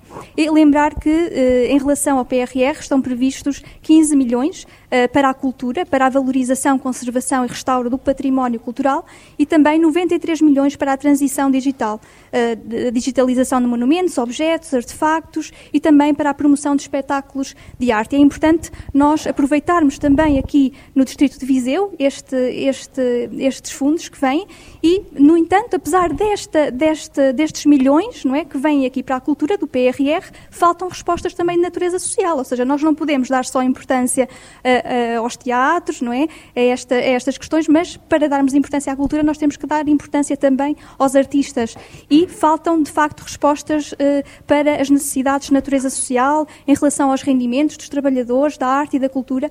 Isto não tem sido uma prioridade para o Governo e verificou-se, não é, na altura da pandemia, principalmente no, no, primeiro confinamento, em que muitos artistas se viram privados de, dos seus rendimentos e, e, e, viveram períodos muito difíceis. E para o PAN é fundamental que o Estatuto do Profissional da Cultura seja de facto implementado agora no ano 2022, porque parece que vai ser adiado, e para o PAN é, é fundamental que seja realmente implementado, porque vai responder aqui a problemas antigos, eh, como os falsos recibos verdes, eh, como, eh, vai desincentivar os falsos recibos verdes, vai incentivar a que as entidades possam ter contratos, estabelecer aqui contratos, eh, através também de taxas eh, contributivas e também vai aqui também estabelecer sinergias que vêm aqui também enriquecer o interior. E, portanto, realmente nós temos ali o caso da Tondela, para além da cidade de, de, de Viseu, da capital distrito, é importante também que a cultura também esteja nos outros conselhos. E eu dou aqui também esse exemplo, nós também temos o exemplo em Lamego, da residência dos artistas, temos também agora um, bom exemplo uh, de, de um município de Vila Nova de Paiva, não é? Que trouxe tantos artistas gratuitos para as pessoas poderem ver. Isto sim traz saúde, saúde mental e, e portanto, a cultura é fundamental e é, é importante que esteja em todos os programas eleitorais. No do PAN está, com certeza. O Carvalho, é necessário um debate profundo no Parlamento sobre este setor? É está no programa do PSD, mas eu queria responder primeiro com duas preocupações. A primeira é de que eh, estamos aqui porque a Jeringonça falhou, mas pelos vistos há aqui vontade à volta para importar para Viseu, porque já houve duas declarações de apoio aqui à candidatura de João Azevedo e, portanto, é o meu primeiro sinal de preocupação. O meu segundo sinal de preocupação é que o programa do Livro para a Cultura é ter ministro. O resto não interessa. Desde que se tenha ministro, desde que seja ministro. Portanto, o Pedro Passos Coelho escolheu, na orgânica do governo, ter um secretário de Estado. E olha, vou-lhe dizer mais. É, foi mais ministro do que a atual ministra, que a atual ministra nem para diretora-geral servia. Quer dizer, o nível de competência que nós assistimos nas trapalhadas da ministra da Cultura todo este tempo, quer dizer, é, é só ver, é só ver. E, portanto, quanto ao programa, é necessário, isso está no nosso programa, porque no nosso programa temos referência à constituição de uma lei de bases da cultura. Mas nós temos uma perspectiva da cultura que não é de pagar o concerto, é de construir o palco. E, e, portanto, se se construir o palco, várias associações, isto é muito ligado ao associativismo, às cooperativas culturais, já vários exemplos eh, foram aqui dados do distrito, podia acrescentar a Cooperativa Cultural do Carmo 81, que é aqui em Viseu, que faz um, um, um trabalho eh, espetacular. Portanto, incentivar o mecenato cultural está, está no nosso programa, criar um novo regime para o mecenato cultural e, e enfim, todas as, as, medidas que possam incentivar a que as pessoas na cultura se organizem por si próprias com um investimento que é estatal e de, de, de mecenato. E, portanto, sempre que isto acontece, acontece bem na nossa perspectiva e quando investimos na, na paisagem, na língua, no edificado, nos museus, enfim, em tudo o que já aqui disse, é, é, é, um investimento em nós próprios, portanto, é um investimento na memória do país. Isso é, é sempre, é, é, sempre de incluir nestes momentos e, e de facto, de, de, debater no Parlamento com todas estas, estas notas que lhe dei sobre o programa. Podia dar mais, foi as que, as que me lembrei assim à partida. Muito bem, João Azevedo. Uh, António Costa já disse que pretende, se for governo, pretende reduzir o, gover o governo, a composição do, do governo. É para tirar uh, o Ministério da, da Cultura Nossa, também? Eu, já aqui referiram que eu sou representante do Governo, mas nessa matéria não sou eu que faço o Governo, portanto, uh, eu espero bem que não. Uh, o ecossistema da, da, da cultura foi certamente das áreas que mais sofreu com esta questão da pandemia. A democratização da cultura é fundamental e há uma coisa que é preciso referir. Nós não podemos ter a solneira e chover no naval. Para algumas pessoas que aqui estão dentro acham que, bem, os privados têm que agora suportar a cultura. Não, estão completamente enganados. É uma política pública que tem que estar aqui adequada ao investimento na cultura. Não só pelo, pela decisão governamental, através da Direção-Geral, uh, mas também através daquilo que são o, o poder local que consegue, através ou de orçamentos locais ou de fundos comunitários, que são contratualizados através das comunidades intermunicipais ou de outras entidades que, que estão em nosso redor, que alavancam, que alavancam a cultura nesta região. Há concursos públicos, como sabem, para, para, para, para a programação, há concursos públicos para dotar uh, o, o, o, as associações que, estão, que procuram esses, esses, essas candidaturas, mas o poder local tem aqui um papel decisivo para que eh, a cultura tenha a sua dinâmica própria, que exista, que, seja uma, que exista a democratização da cultura, que chegue a toda a gente, não só nas capitais de distrito, mas também nos territórios periféricos das capitais de distrito. E também há uma coisa que é importante referir. Eh, as infraestruturas são fundamentais. Não sei quem já referiu essa questão, mas as infraestruturas da cultura têm que ser modernizadas, têm que ser qualificadas eh, para que as pessoas não fujam, que não tenham a opção de poder recorrer à cultura como um meio eh, de, de, educação, de formação, de melhoria eh, da consciência, porque a cultura já foi muitos anos abafada, já esteve muitos anos escondida, já houve muito medo da cultura em Portugal e esse tempo não, não pode acontecer. Portanto, nós temos que ter uma cultura forte, enraizada e, como digo, não há aqui soluções mágicas nem fantasiosas. O investimento público é determinante para que os agentes culturais tenham força, consigam produzir cultura com felicidade, como disse a Carolina há bocado, com, com determinação e é, um, e é, uma área em que nós temos que ter muito respeito, porque, infelizmente, nos últimos dois anos, dois anos e meio, passaram por momentos muito difíceis e, portanto, é uma área onde nós temos que estar muito objetivos a olhar para ela para que as pessoas fiquem defendidas sobre as questões que vêm no futuro por aí. Muito bem. João, João Tili, o despovoamento também se combate com cultura? Eu não acredito que ninguém venha para o interior por, por causa da cultura, até porque nas grandes cidades há certeza maior oferta cultural, pelo menos de produtos culturais, do que no, no interior, quer queiramos, quer não, terá que ser sempre assim. Mas eu queria falar de, um, de, um outro, uma outra dimensão que aqui não foi abordada. É que nós não estamos realmente a falar de cultura. Nós estamos a falar de subsídio à cultura. Nós estamos a falar do financiamento aos agentes culturais. E isso é completamente diverso. Nenhum país europeu, nenhum europeu moderno, lá de cima dos países desenvolvidos, que por acaso são todos de direita, lhe caberia na cabeça que o Estado tivesse que pagar a companhias de teatro para elas poderem sobreviver. Não, não é assim que funciona em lado nenhum. Só nos países mesmo desenvolvidos como este. Como, o que mesmo é que quando essas companhias estão com... Espera lá, espera lá. O que é que funciona? Não, é para vermos o Estado da Nação. O Estado da Nação é caótico. Em nenhum país desenvolvido o Estado subsidia coisíssima nenhuma nem a cultura. Não estou a dizer que no Natal, por exemplo, não, não ponham lá umas pistas de gelo e tal, para as crianças se divertirem, se quisermos chamar isso cultura, pode ser, patinagem também é, é desporto. Agora, tirando isso, uma ópera, uma peça de teatro, cultura um concerto, isso, é? são promovidos por empresas privadas. E a bilheteira é o cachê deles em todo o mundo civilizado. Mas aqui, deixa-me só terminar. Sim, sim. Aqui acha-se muito normal que 35 companhias de teatro de um mesmo bairro de Lisboa, todas elas sejam subsidiadas pelo, pelo Estado para, para porem uma peça em público que depois é vista por 14 pessoas. E, entretanto, essa companhia leva por ano, sei lá, por pouco que seja, são sempre 100 mil, 200 mil euros, para apresentar um produto que é visto por meio de pessoas. Bom, mas nós não vivemos no Estado comunista, penso eu. Porque aí compreendia-se. O Estado fazia tudo, toma lá teatro, toma lá cinema, toma lá. Não, o cinema também não é financiado pelo Estado. Porque é que o teatro tem que ser? Portanto, há aqui uma falta, há aqui uma falta de cultura de cultura mesmo por parte da, população, mas depois também há um encosto à esquerda, e deixem-me só dizer isto, eu não conheço nenhum ator que vá à televisão que seja de direita, não conheço músicos, não conheço escritores, não conheço escultores, não conheço ninguém ligado às artes gráficas de direita. Mas isso quer dizer conheço. muito, mas isso quer dizer muito. Não, não quer dizer muito porque mais de 50, ou que seja 50% da população é direita. Ah, Maria Vieira uma. Quantos atores há? Quantos atores há? 200 mil. Quantos subsídios a Maria Vieira recebeu até hoje? Bola! Mas isso quer dizer muito. A malta da cultura ser de esquerda, de esquerda é significativo. Assim não consigo. Vai-me desculpar, eu não interrompi. Quantos subsídios recebe a Maria Vieira como atriz? Zero. Há quantos anos não trabalha em Portugal? Há quatro ou cinco. Quantos subsídios recebem as outras companhias todas que são de esquerda, para não falar em partidos, que eu não quero ter essa deselegância? Quantos subsídios, quantos milhões em subsídios ao fim de cinco anos eles receberam? para apresentarem peças a meia dúzia de pessoas. Está mal, meus caros amigos. Portugal ainda não é um país comunista. Não tem que ser o Estado a pagar a cultura ao povo que depois se recusa a vê-la. Porque o povo não vai lá. Vou passar a voz à, à, à Manuela Antunes. É da esquerda e é artista. Sempre, claro. E é artista. É, uh, Pois é que no Bloco há muitas artistas e é bom, é sempre bom porque temos sempre várias visões das coisas uh, e pronto, o Bloco, como é óbvio, propõe no mínimo 1% do Orçamento de Estado para a Cultura e temos o nosso programa que tem este. Pronto, desculpem lá, eu trouxe o programa porque eu às vezes sinto-me insegura e gosto de ir de ler e de.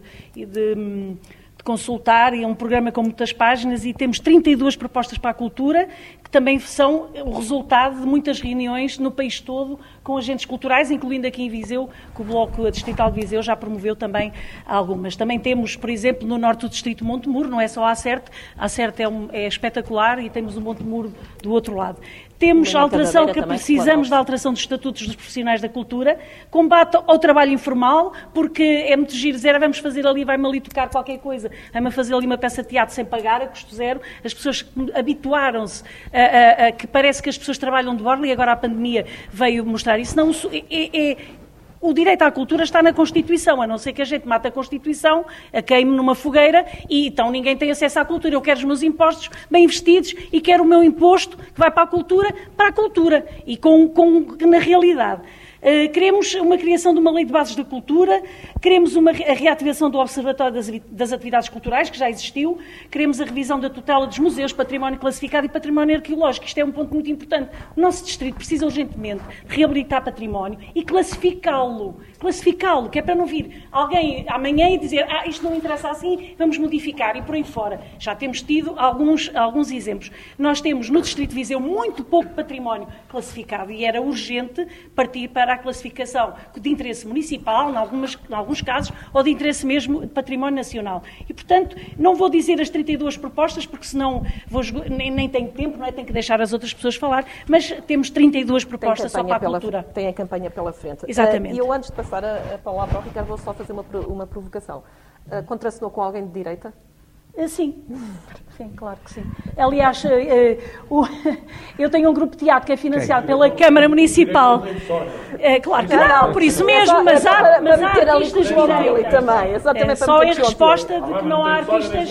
Não, mas há artistas de direita, como há artistas do centro. Ah, mas não se conhecem, lado. mas não se conhecem. Eu conheço e aqui no Distrito e no Conselho de Viseu há bastantes. Tenho tentado doutriná-los, mas não tenho conseguido. Da cultura saltamos para. Uh, é boa, boa disposição. Da cultura passamos para a agricultura, já foi aqui um pouco aflorado, até pelo Miguel Bueno.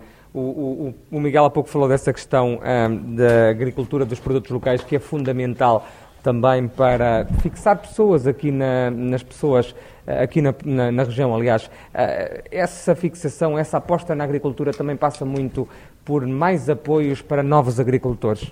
Sim, claro que sim. Primeiro tenho, que fazer aqui um disclaimer. Eh, eu, eh, a minha família tem é, uma pequena empresa e parte dos produtos são agricultura biológica, portanto tenho que fazer esta pequena ressalva. Pode fazer, o seu pai tem uma fábrica de geleias é, no O meu pai tem uma fábrica de compotas e algumas compotas são produtos são biológicas.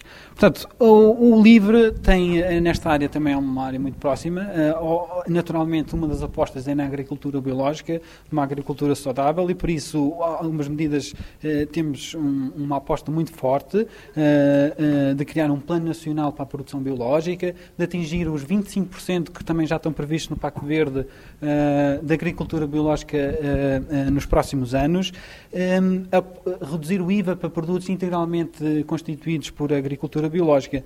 Aqui Portugal, já há muitos anos, e já vai, já vai, já vai, Portugal já vai com algum atraso, podia ter apostado, e eu espero bem que ainda vá a tempo, neste nicho, uh, nicho que agora não vai, vai deixar de ser já, nicho. Já, já não é tanto, já não é tanto nicho, nos exato, supermercados mas que, e, as, e, o público começa a consumir é, cada vez que, mais produtos E que tem de apostar neste tipo de agricultura, porque uma agricultura não só mais amigo do ambiente, como mais saudável.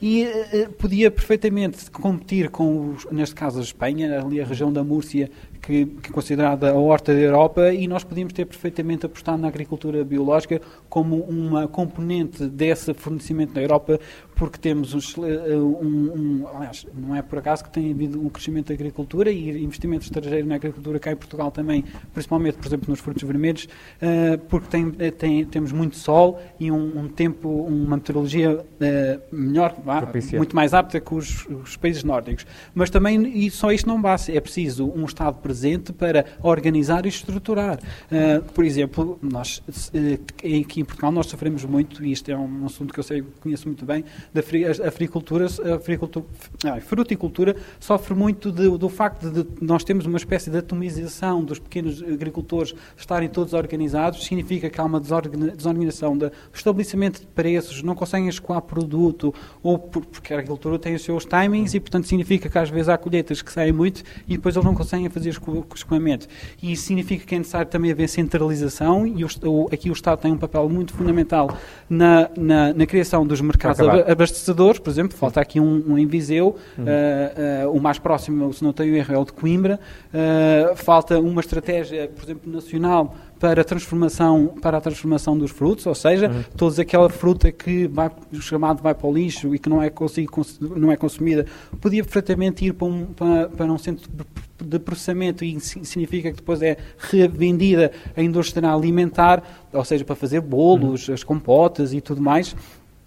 Portanto, esta aposta da, da, agricultura e da economia local que fomenta uh, uh, muito o, acabar, interior é, é uma aposta muito forte e tem que ser sempre pela via, mais uma vez, da transição verde e da, da sustentabilidade e da alimentação saudável. Sérgio Figueiredo, os liberais têm na sua agenda também estas preocupações no que diz respeito ao setor primário?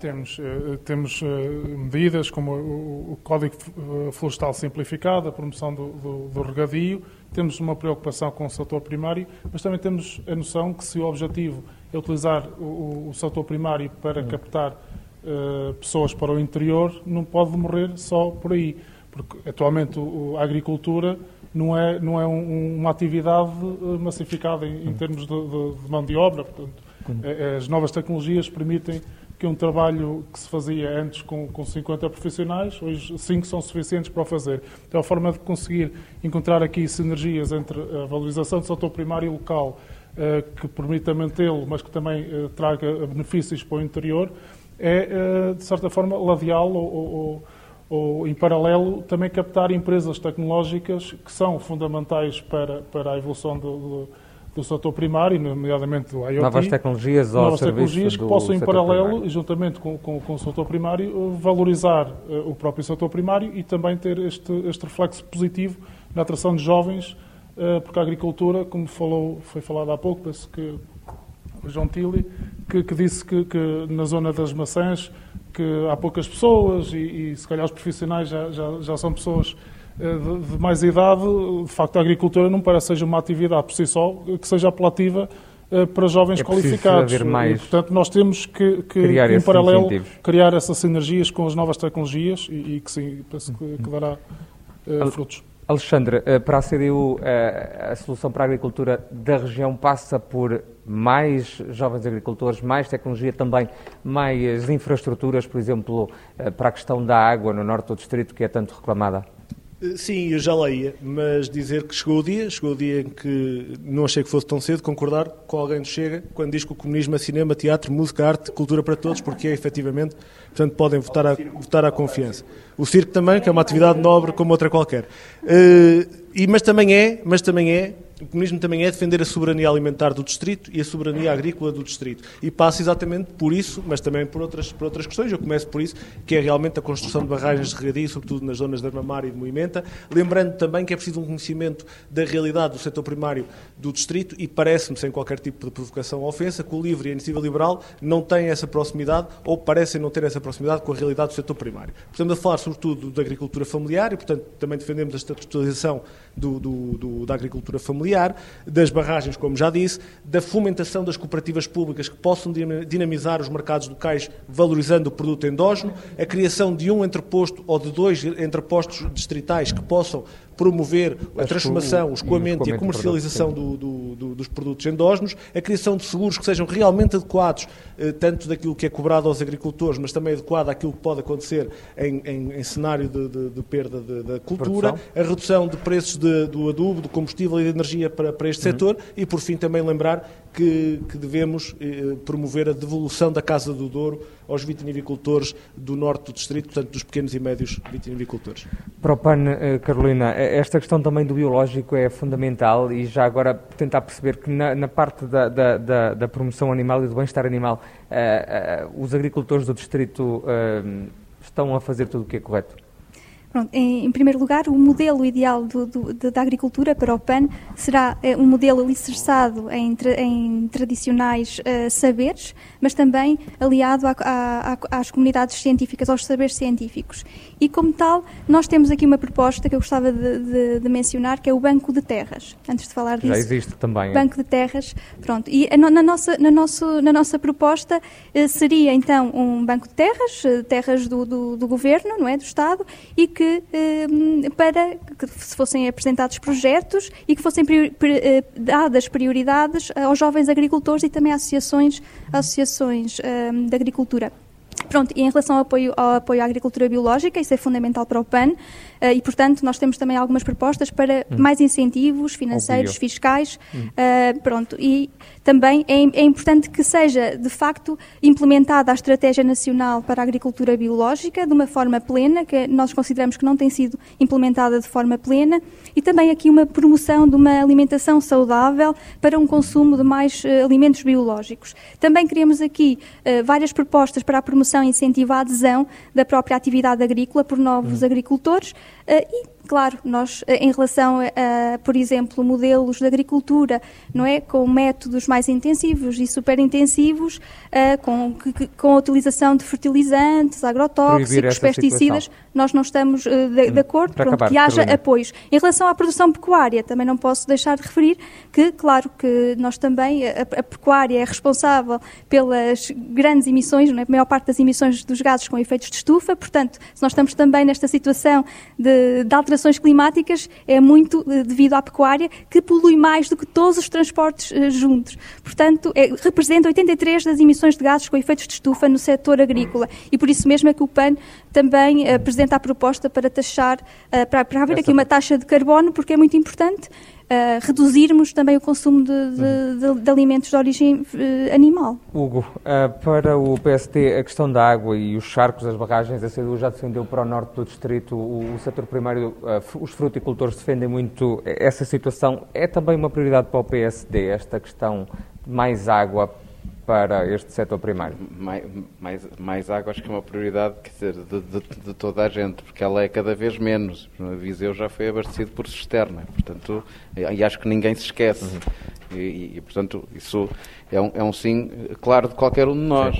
Uh, quanto à agricultura, o que nos preocupa, eh, duas coisas que eu poderia acrescentar, que são preocupações Sim. que temos de facto com a agricultura.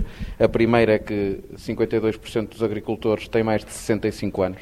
Portanto, é um setor já muito envelhecido. Ou seja, tem que trazer mais eh, jovens agricultores. E para trazer mais jovens agricultores é preciso que haja negócio, eh, sem nenhum medo de o dizer, assim desta maneira, é preciso que haja negócio na agricultura para esses jovens que possam ir para lá.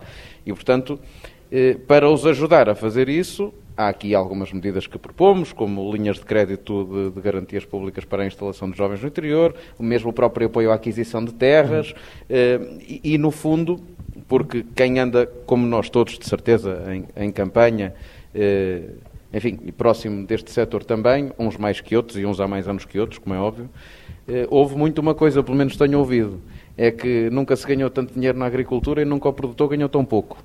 Eu ouço muitas vezes isto e, e é por isso também que gostava de é destacar que, que modelo, nós sim. propomos também uma, uma entidade reguladora no setor agroalimentar porque há de facto eh, desequilíbrios económicos no setor da, da, agricultura e, portanto, para tudo isto funcionar é preciso olhar a isso também. Eh, João Azevedo, o, para o PS, esta questão das obras que estão previstas para a Superior Agrária aqui de Viseu eh, pode ser uma forma de ajudar o setor? Centro de conhecimento. Há bocado referi isso. O João Tiria achou que eu estava a falar do centro de emprego. Não, estava a falar do centro de conhecimento. a Escola Superior Agrária é um anseio antigo da, da Academia de Viseu vai ser também mais uma realidade. Felizmente que vai vamos ter uma nova escola em Viseu, uma nova, uma nova edificação para que possamos ter um contributo em termos de infraestruturas melhores para os professores e para os alunos e para todos aqueles que estão naquele contexto. Eh, e, portanto, esse conhecimento é fundamental. Depois é preciso referir que o setor primário também tem que ser muito alavancado pelas instituições, pelos municípios, por todo o poder local. Quero dar quatro exemplos concretos. A questão da, da fruta no Norte Distrito onde o Partido Socialista está acompanhado de perto a questão da, da instalação de canhões anti-garnizo e, eh, e, de redes através de, de uma interação com uh, a academia, proporcionando ali um estudo e conhecimento para poder proteger efetivamente a, a produção a produção de, daquela, da, daquela, da fruta sim, que está, que está intempéries, para as intempéries, a questão do mel, a questão do queijo, uh, todos os produtos certificados de, de, de origem, de origem que hoje estão aqui no, no, território, a questão do vinho, ou seja, nós temos aqui uma, uma, série de setores, uma série de áreas, uma série de produtos, uma série de, de monoculturas região, que representam mais e melhor economia. Há uma coisa que tem, tem sido dita aqui neste debate, tem a ver com o seguinte, com a faixa etária que está muito colocada na questão do setor primário. Uh, nós olhamos para um setor muito envelhecido, mas também temos que referir uma coisa. Alguns municípios têm tido um papel determinante na alavancagem de mais investimentos os investimentos através dos fundos comunitários têm sido uma realidade espalhada por todo este território. Hum. O Dr. Manuel Marques, eh, candidato do CDS, é presidente de uma instituição, da ANCOSE, que representa de uma forma efetiva e com muito trabalho aplicado na região, na defesa do queijo da Serra da Estrela, por exemplo. Ou seja, nós temos aqui bons produtos, bons atores, temos que valorizar o território e temos que dar-lhe uma coisa João. que é fundamental.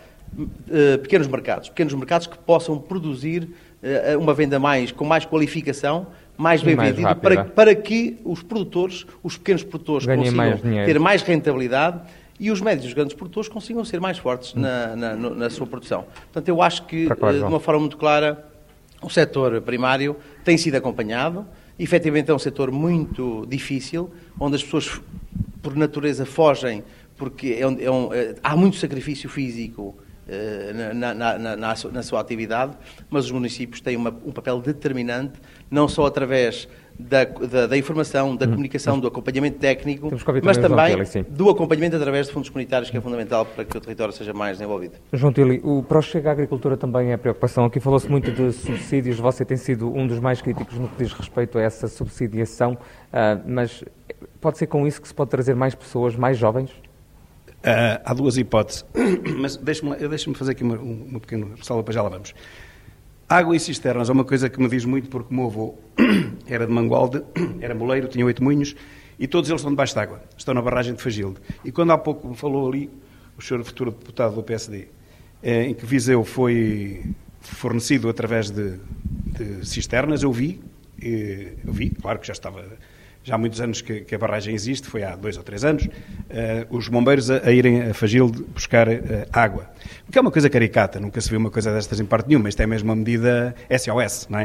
Uh, andarem as, as, as, os caminhões cisterna a deitar água numa, numa barragem porque estavam a deitá-la, o, o que é inacreditável. Mas quero-lhe já dizer que nunca mais isso aconteceu. E, portanto, as alterações climáticas estão um bocado alteradas é que já não há alterações climáticas como antigamente. Porque se dizia na altura, bem, vejam como é que isto já está, as alterações climáticas, não há água Viseu, não há nada. Afinal, isso nunca mais aconteceu. Nunca mais aconteceu. Portanto, os, os alterados climáticos estão um bocado fora de moda. Agricultura. Portugal tem um déficit alimentar, e tem um déficit energético, e tem um déficit de inteligência, e tem um déficit de tudo. A agricultura é fundamental para a nossa alimentação, claro mas só dá dinheiro se for intensiva. Todos sabemos. Vamos direitos ao assunto, deixamos lá de, de, de, de politicamente então, correto. então é um problema. A agricultura tem que funcionar porque um país não pode sobreviver se não comer. Ou, ou produz a agricultura, ou produz a sua comida, ou tem que importar. Para importar precisa ter dinheiro. Não há nada mais pragmático do que isto. Nós não temos agricultura para a nossa subsistência, não sei porquê. O distrito de Viseu é muito grande, 5.007 km, mas embora seja também bastante montanhoso, mas tem muita área de cultivo, sim. Só que não temos pradarias, não temos isto não Alentejo. É tudo Portanto, muito minifúndio A agricultura também, é? aqui não pode ser uma agricultura intensiva. Deixe-me só terminar, que eu devo sim. estar muito abaixo da, da média. Uh, e, portanto, tem que se inserir aqui um novo conceito, que é o conceito das, das, empresas, não digo micros, mas pequenas ou médias. Pequenas ou médias empresas e têm que ser não subsidiadas. Lá vamos nós para o subsídio. Pá. Somos um país de subsidiados. Não é preciso subsidiar, é preciso apenas o alívio fiscal. As câmaras municipais entregam terrenos, também não lhes custaram dinheiro, praticamente. Portanto, podem entregar. E por isso é que eu não percebo onde é que está a, a, a regionalização no meio disto. Tudo se resolve sem regionalização nenhuma, ao contrário do que diz ali o jovem promissor ator. Não é preciso nada de regionalização nenhuma. As câmaras municipais têm competências hoje em dia para poder distribuir, para poder fornecer terrenos, pavilhões, o que for preciso para as empresas se virem aqui instalar e depois, sim, o quê? Não subsídios, mas um, um, um, pequeno benefício, um pequeno não, um grande benefício fiscal, mas durante pouco tempo, durante dois, três anos, para as empresas consolidarem em termos financeiros hum. e depois poderem avançar. E para o Bloco de Esquerda, Manuel Antunes, concorda com esta questão de mais PMEs neste setor da agricultura, uh, também estes apoios ainda que de uma forma inicial? Ora bem, não, eh, eu acho que não estamos a esquecer que vem, estão 10 mil milhões eh, de euros previstos para a política agrícola comum, não é? E, e vão ser os municípios os grandes responsáveis para fazer essa distribuição e aplicação no terreno, e isso é que nos preocupa, porque temos que aproveitar este momento para fazer essa transição ecológica agroflorestal que é fundamental no combate às alterações climáticas.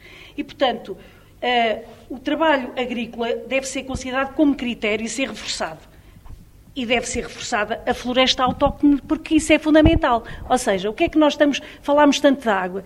Temos que reduzir a área de eucalipto, porque realmente é, um, é, uma, é, uma, é uma espécie que consome imensa água e que, após os incêndios de 2017 e da promessa da reflorestação e de, de, da transformação da floresta, e aqui a nossa região foi das mais afetadas, o que nós verificamos no terreno é que isso ainda não aconteceu e, por isso, as, as espécies invasoras estão eh, pedra nos terrenos, o que estão a prejudicar todos os agricultores. Agora, como é que vamos escoar os produtos? Vamos lá ser sinceros. Por exemplo, eu sou professora e na minha escola, há 20 anos, a escola fazia as compras para fazer... A, a, a, portanto, as refeições dos alunos e das alunas. Neste momento, com a contratação de empresas nas escolas, elas compram onde é mais barato, que pode ser na China, na Índia, eu sei lá, pode ser onde, onde quiserem, pode ser na Alemanha, pode ser onde quiserem. Claro que o agricultor não tem locais para escoar. Há um projeto em São Pedro Sul porque São Pedro Sul e aquela área toda envolvente, que está a ser classificada também como produção biológica, bio.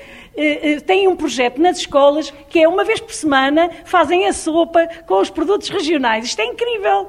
Portanto, conseguiram negociar, fazer com os produtos regionais, uma vez por semana, a sopa nas escolas. Portanto, são centenas de crianças que comem uma sopa com os produtos regionais, locais, biológicos, como deve ser, nas escolas. E porquê que não é todos os dias? Porque a tal destruição da, da oferta pública, das refeições nas escolas, porque temos a escola pública com a, a, a cantina a, privatizada dentro da própria escola pública, e isso veio alterar todo este paradigma de poder escoar os produtos e depois também este incentivo a abertura de grandes superfícies que se alimentam de, de, dos agricultores e dos seus produtos que a custos baixíssimos e que não promovem o pagamento real do, daquele produto que com sangue, suor e lágrimas chegou a, a, para a venda. E claro, de tudo patrocínios com grandes empresas que pagam salários baixos e que quando lhes apetece porque isto, o interior costuma estar em saldos, que é a malta à cena, vamos aí pôr uma empresa, a malta oferece terrenos, aliás, no, na, na, perto de Nelas, em Canas de Senhorinha, Covercar, que uma empresa que recebeu incentivos da Europa, incentivos da própria Câmara Municipal, agora disse, meus senhores, vamos embora, vamos ali para Marrocos, que é mais fixe, e portanto deixaram só as pessoas lá, sem emprego. Só que lá havia uma, uma razão conveniente é que o advogado, o advogado da, da, empresa era a mulher do Presidente da Câmara. Pronto, e, ou seja, há todo um conjunto de interesses e por isso é que nós dizemos, nós aceitamos tudo, queremos um bom investimento no Hum. território, mas não pode valer tudo. E eh, o, principal, o principal para nós é combater a monocultura. Ponto final. Fica Até então para a defesa essa- do território, fica, para os nossos Sim, filhos, para os fica nossos netos, para o sublinhado. futuro. Uh, Manuel Marcos, CDS, a agricultura é a sua menina dos olhos, já disse que se for eleito uh, deputado, uh, é ponto assente que este tema vai estar sempre na ordem do dia. Obviamente, porque os agricultores no meu país só têm uma coisa boa. Que é? Não, não precisam de ir à praia para tisnar o rosto. Está queimado automaticamente com o sol. Por isso, esses aí estão bem. E, responde- e dizia ali ao senhor, ao senhor hum, representante da CDU, Alexandre, sim. cujo nome não me ocorre, peço perdão, por devido respeito, quanto eu gostava que os agricultores do meu país e da minha região tivessem salários dignos. Adorava. Mas não é fácil. Não é fácil porque sou filho de pastores, sou filho de agricultores. E o grande problema neste país é que a maior parte dos representantes das populações vão para a Assembleia da República e não conhecem o país real. Esse é que é o grande problema. Não sabem o que é viver um agricultor. Há lá advogados, como eu sou, há lá professores, há lá médicos, há lá engenheiros, mas agricultores não vejo lado nenhum. Nem que os represente, nem quem, nem quem sinta há 64 anos como eu sinto a vida de um agricultor, que eram os meus pais. E nos tempos dos meus pais cultivavam essas batatas e vendiam essas batatas a um preço que já, lhe- já lhe equilibrava um pouco E agora a sua não? economia familiar. Agora não. Agora não. E basta dizer o seguinte: o pastor vendia um litro de leite há 40 anos por 200 escudos. Hoje vende por 1 euro. O gasóleo, só este ano subiu 40%. O saco de adubo custava 7 euros, passou a custar 20. Por isso, não pode um agricultor vir para o interior instalar-se como agricultor. E temos aqui outro problema gravíssimo. É que o agricultor, quem tem as estufas, quem tem as ovelhas, quem tem a pecuária, não vai de férias. Porque o rebanho tem que ver o- seu próprio pastor. O- os animais que estão estabulados têm que ver o seu criador. Não vai, não vai para o Algarve, nem vai para, para a Figueira da Foz, não vai, tem que estar ali. Esse é o grande problema. Ou o setor é rentabilizado e temos que lhe dar dignidade e, e proveitos próprios que ofiram um vencimento digno, como diz o. Deputado, o Sr. candidato, e bem, ou então não temos cá ninguém. E não vale a pena vamos com as falsas questões dos bancos de terras, que eu fiz parte de um projeto do Banco de Terras e as pessoas, uns não querem ceder e outros não querem vir para lá. Eu tive parte nesse projeto eh, eh, que foi patrocinado pela CCDR e pela Nova Colesta, do qual a minha associação que eu, que, que eu represento, que aqui não represento, não represento aqui nesse sentido, Ancose, fazia parte deste projeto. Depois, há aqui uma questão terrível, que ainda ninguém deitou mão a isto, que é chamado RIAP. Corremos sérios riscos, sérios riscos, de vez extinta a vinicultura na nossa região e deixámos de produzir o famigerado queijo Serra da Estrela. Que é uma- Por quê? Porquê? Porque o RIAP tem, suporta três classes. E bastava só alinharmos no, no encabeçamento de animais para depois resolvermos a questão. Mas se tiver mais de 100 animais, é uma dor de cabeça para licenciamento do estábulo. E todos nós sabemos. E o Sr. Presidente da Câmara, ex-Presidente da Câmara de Mangual, com quem tive a honra e o, o prazer de trabalhar, sabe que a maior parte dos. E nós não sabemos, obviamente, quem, quem conhece o mundo real e o mundo rural, sabe que os, os estábulos dos animais eram rudimentares, eram feitos. porque Já eram tão pobres os pastores, tinham que fazer aquilo de uma forma rudimentar, com umas tábuas, com umas chapas. E hoje as câmaras não licenciam. Por isso é que impõe-se que a legislação aplicável a este setor, que é de âmbito nacional, basta olharmos para o regulamento jurídico de questões urbanas, que, tem que, que é de âmbito nacional, que não conheceram. E os seus presidentes da Câmara, que também compreendo, também não podem, de uma forma, alterar por o seu poder discricionário, o, o regulamento, senão correm riscos de ainda ser por aí presos e perder o mandato. Portanto, isto é é uma questão de âmbito nacional que tem que ser imediatamente corrigida eh, no Parlamento. Depois, outra questão que nós temos é os canais de escoamento. Permitam-me que eu diga só que, e penso, tenho a certeza absoluta que sou o que menos tempo usei, sou uma, um homem de mais de questão prática do que questão de discurso, e pelo menos essa é a minha, essa é a minha opinião. A minha associação comprava queijos aos pastores. E levávamos a uma grande superfície em Lisboa, por razões de princípio não vou dizer, não vou identificar. E quando cheguei à conclusão, depois de fazer o rapel, aquele rapel todo que eles faziam, cheguei à conclusão que eu estava a fazer dumping. Que a minha associação estava a fazer dumping. O preço do queijo era, nos pago à associação, que nós comprávamos, os seus associados, mais barato do que nós pagávamos ao pastor. Eu ainda agora decidi ali um preço de um queijo ótimo, seria ótimo, a 25 euros o quilo, queijo da serra, seria ótimo. Aí, se calhar, haveria mais pastor na, na, na região. Depois, outra questão que é fundamental é o gasóleo colorido. Eu não estou, não estou a dizer aqui que, como diz o Sr. Deputado, o Sr. Candidato a Deputado do Chega, que os agricultores possam viver de uma subsídio de dependência. Não, não, também não queremos isso. Mas queremos é que, de facto, o IVA baixe para a agricultura. Olhe, que, que o gasóleo agrícola seja mais barato, que o IRS dos pastores seja mais, dos pastores e da, da pecuária e dos agricultores seja mais, mais beneficiado do benefício fiscal. Este- e depois temos aqui outra coisa que é fundamental. Todos nós sabemos aqui, todos nós, e nenhum pode ignorar, quanto é que se gasta no combate a incêndios. Ninguém pode ignorar quanto é que se gasta. Eu pergunto, seria ou não mais vantajoso, porque eu recordo-me que no tempo que eu fui criado, que, era, que, era, que, era, que andava na escola, que as, as ovelhas e, e os animais e as cabras andavam por aí pelas matas e comiam, e comiam os, os combustíveis, digamos assim. E tínhamos ali um guarda florestal, que era, o, que era o próprio pastor, que guardava aquilo, guardava a mata. Portanto, se, em vez de se, de se afetar tanto dinheiro no orçamento do Estado português, dos nossos impostos, à prevenção nessa matéria. Havia menos incêndios, tem que terminar, Manuel, se não se importar. Eu penso que eu tenho, Sim, eu sei. não tenho quase tempo nenhum Sim, consumido. eu pensei, sim.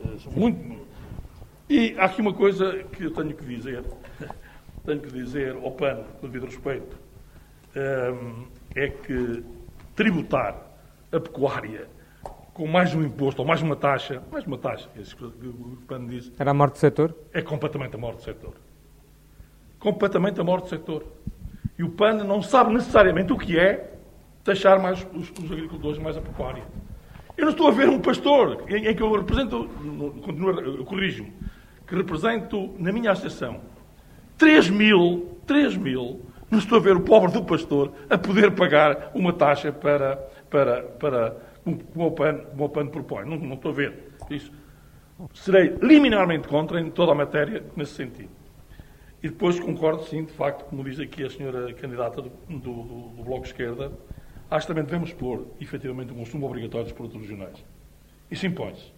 Impõe-se porque temos borregos de alta qualidade neste- neste- nesta região e, tem, e a ma- maior parte que eu vejo é virem borregos da Nova Zelândia. Não tem, o- eh, é, com- é comparar um borrego da Nova Zelândia com um borrego do- criado na nossa região é a mesma coisa que eh, comparar um gato a lebre. Eu não vou eu diria outra coisa, mas por respeito não, não diria. Mas é a mesma coisa. É a mesma coisa. Portanto, isto tem. E mais, e mais. Eu soube quantas vezes é que na IP5, na antiga IP5, veterinários do, do, do, do Estado apreendiam eh, eh, borregos impróprios. Eu sei. Tenho pessoas da família que me dizem isso. Portanto, os agricultores, por uma, ou, ou, ou se deita de uma vez por todas a mão a eles, ou então não há agricultura neste país. Não tenho absolutamente a mesma. Para terminar a pergunta eh, sobre o lítio, peço a todos é só para serem eh, rápidos com respostas telegráficas, porque já queimámos o tempo há muito tempo. Exatamente, esta é a nossa última, eh, já vai longa esta jornada, esta é a nossa última, esta é a nossa última ronda. Agradecíamos então que fossem rápidos e aproveitar para as, para as declarações finais se quisessem. Um, e começamos, e é precisamente o lítio. Um, Sérgio Figueiredo, concorda com a exploração, sim ou não? Eu acho que o, o primeiro erro de, em relação ao, ao lítio é mesmo o sim ou não. Penso que isto não é booleano. É, a discussão é, não está, Eu, não está devidamente é, discutido. os processos que estão, que, estão, que estão em andamento não são, não são propriamente transparentes. Aliás, a Iniciativa Liberal de Viseu, em outubro, teve a oportunidade de, em comunicado público, manifestar a preocupação com, com, com, a forma pouco transparente como os processos estavam a ser, a ser uh, encaminhados. E eu acho que o que é necessário aqui é entender, e aqui nenhum de nós eh, tenha dúvidas, que o lítio é fundamental para a transição, para a transição uh, energética e ecológica. Portanto, nós temos que tentar perceber em que medida, em que locais, em que comunidades é que poderá ser possível a extração do lítio, um, em vez de ser uma, uma, uma, questão de sim ou não e matar à, partida, porque acredito que uh, Uh, os impactos ambientais não serão todos iguais nas, em todas as formas de exploração, nem, nem em todas as, as, localidades onde, onde mais onde informação sobre, sobre, mais informação então sim, sobre mas a comunidade local tem que ter uma palavra a dizer. Os autarcas têm que ter uma palavra a dizer. Têm que ser ativos eh, e participativos em todo este processo de exploração.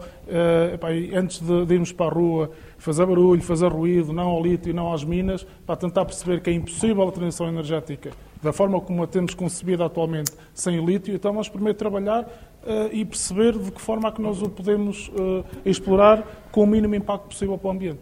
Muito bem, Alexandre Hoffman, este tem de ser o tema desta campanha?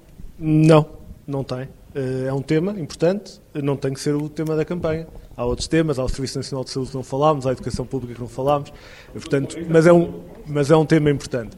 É um tema importante e a resposta chegou o dia também de concordar com a iniciativa liberal, não creio que seja de sim ou não. Uh, acho que devem ser avaliadas as necessidades de, de, de, de mercado e de consumo uh, e de soberania neste, nestas questões, uh, naturalmente equilibrando aquilo que depois será o impacto ambiental que está inerente à exploração do lítio. Terminando, usando um exemplo muito prático. Isto é o mesmo que vermos partidos a defender e a congratularem-se com o encerramento da refinaria de Matosinhos e neste momento estamos a importar exatamente a mesma quantidade com o custo não só económico, mas sobretudo com o impacto ambiental que é o transporte associado.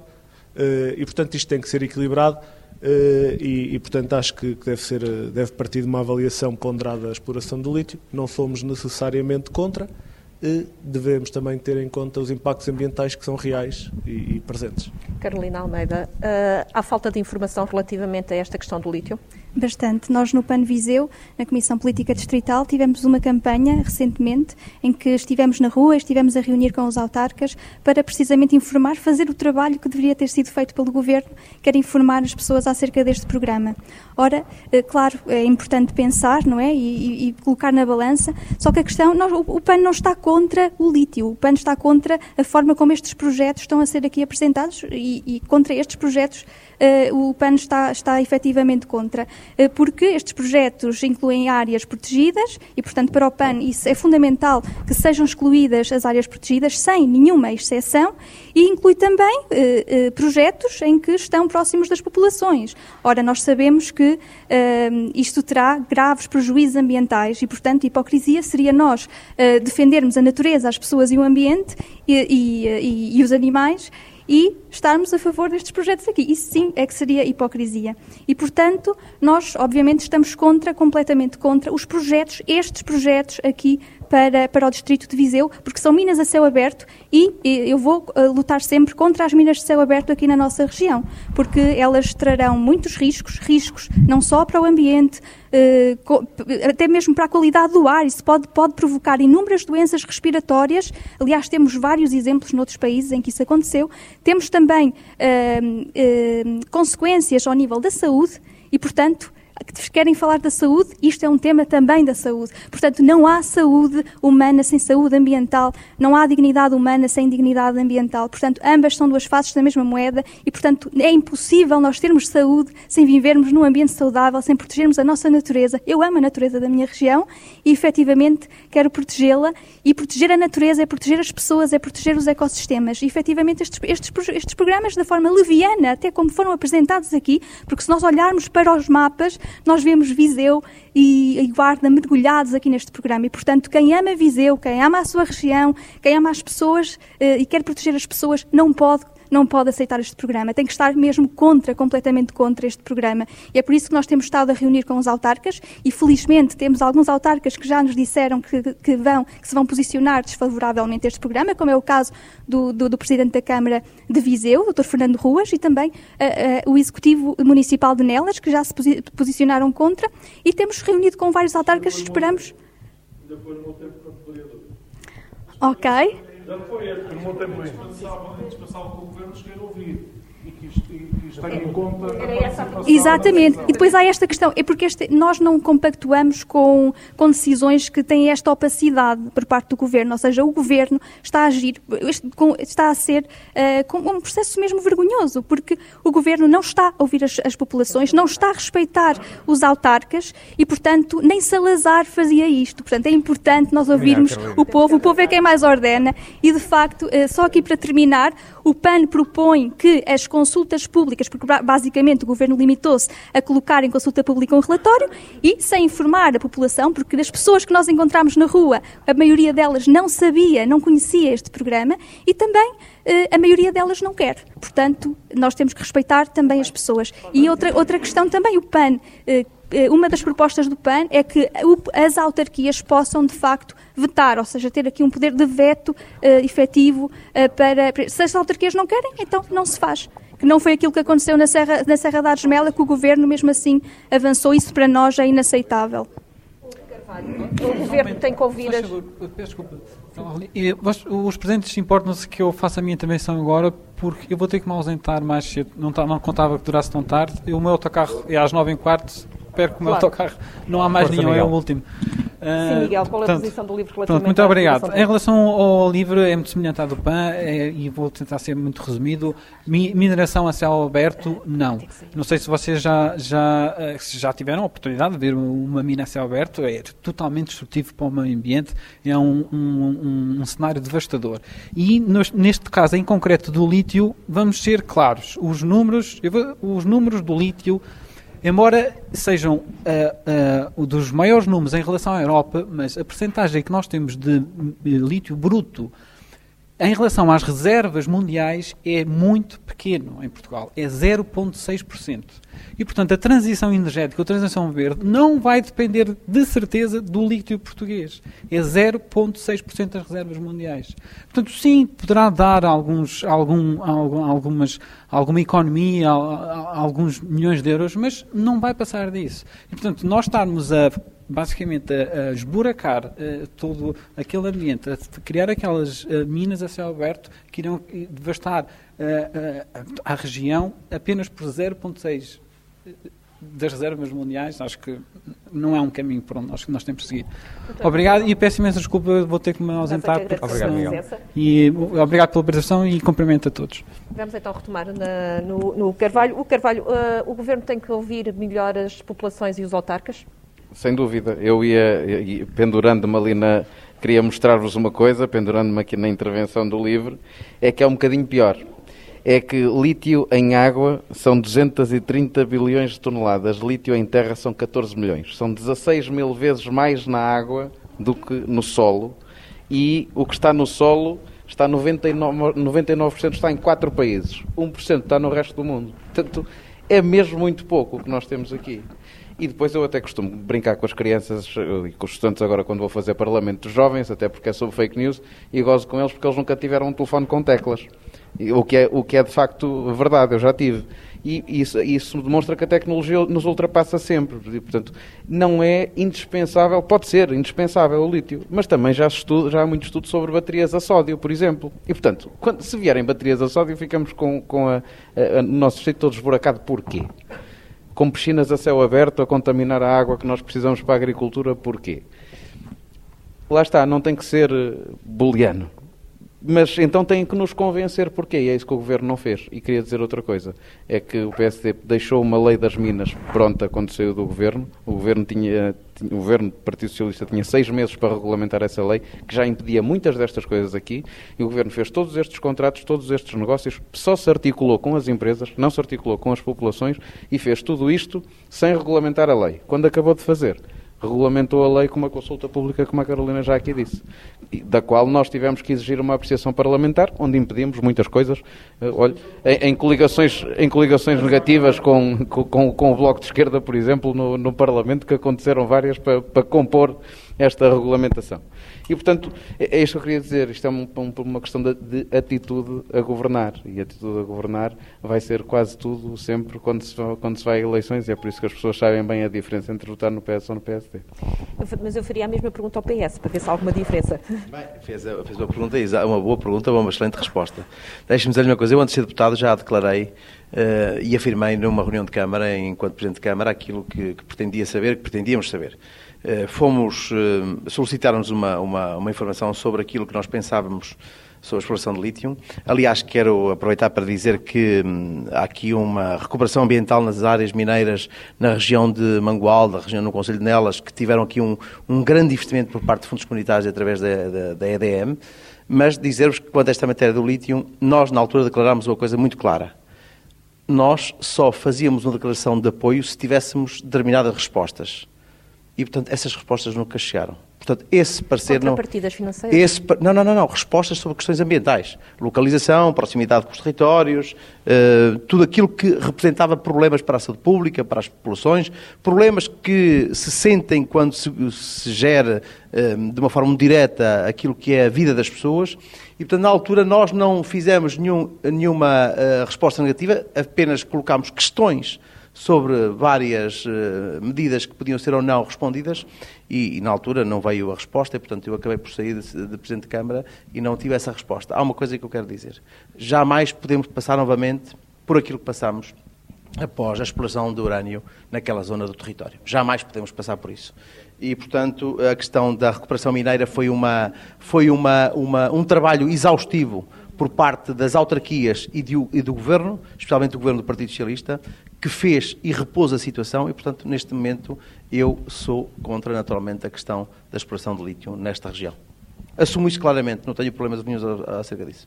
Muito bem. João Tili, a favor ou contra? Um, uma resposta eh, ali ao senhor eh, doutor Dancose, o combate aos incêndios, esqueça lá isso, que isso vale mil milhões de euros por ano. Ninguém vai prescindir de receber esse dinheiro. Os incêndios já sabemos que a grande maioria são, são provocados. Já sabemos que a grande maioria são provocados. Eu sou do tempo que há 30 anos dizia atenção que o fogo é quase todo posto, chamavam-me de tudo. Hoje é o próprio governo a dizer que realmente a maior parte é porque é um negócio de mil milhões de euros. Sobre o lítio. O lítio é muito fácil, as minhas respostas são sempre muito, muito rápidas. E não é só os aviões, é. É a proteção civil, são os bombeiros. Lítio, depende se há população afetada ou não, meus caros. Isto é, é verdade lá para Alice. Eu, eu, eu ando aqui no distrito de, de Viseu. Eu passo quilómetros e quilómetros que não vejo ninguém. Terrenos completamente deixados à sorte, terrenos montanhosos. Se não afetar ninguém, qual é o prejuízo? Agora, se realmente abrem as tais piscinas, como vocês dizem, as minas a céu aberto, e depois a contaminação de água, que é, acho isso estranho, porque o lítio já lá estava antes de ser aberto. Portanto, os lençóis freáticos passam lá de qualquer maneira, mas pronto. É, poderá haver um, um, acréscimo, sim, dou isso de barato. É, se realmente não afetar ninguém, se isso for feito, e ouçam, mais há infelizmente é desertos neste distrito, mas desertos de quilómetros e quilómetros quadrados que não há ninguém ali, se não afetar ninguém, qual é o prejuízo? É assim, quando aqui a senhora candidata diz que ama muito a terra, também tem que lhe perguntar se ama mais a sua região, ou o seu telemóvel, ou o seu carro elétrico, porque eles são feitos com baterias de lítio. Portanto, não podemos fazer estas coisas, é sempre o mesmo. Sim, estamos de acordo, mas a nossa terra não. Estamos de acordo com isto? Nossa terra não. Não pode ser. Isto não pode ser. Isto não é politicamente. Isto não é intelectualmente aceitável. O lítio, outro argumento, é como as alterações climáticas. Porque se dizem que o lítio é 0,001% em Portugal, as alterações climáticas, aquilo que nós fazemos, segundo a hipótese do efeito estufa, o que nós fazemos em Portugal também é 0,0001%. E não é por isso que as empresas não pagam taxas incríveis e cada vez mais altas por causa do, do mercado do carbono, que é, um, que é um negócio brutal. Provavelmente, neste momento, tirando as vacinas, é o maior negócio do mundo o mercado de carbono. Nós também não, não, não, fazemos aqui, não produzimos carbono nenhum porque também podíamos dizer o mesmo. Ah, Portugal é 0,01, para que é que estamos a pagar estes milhões? Mas a verdade é que temos que os pagar. Mas, caros, temos que acabar com o politicamente correto. É, o problema deste debate foi sempre o mesmo.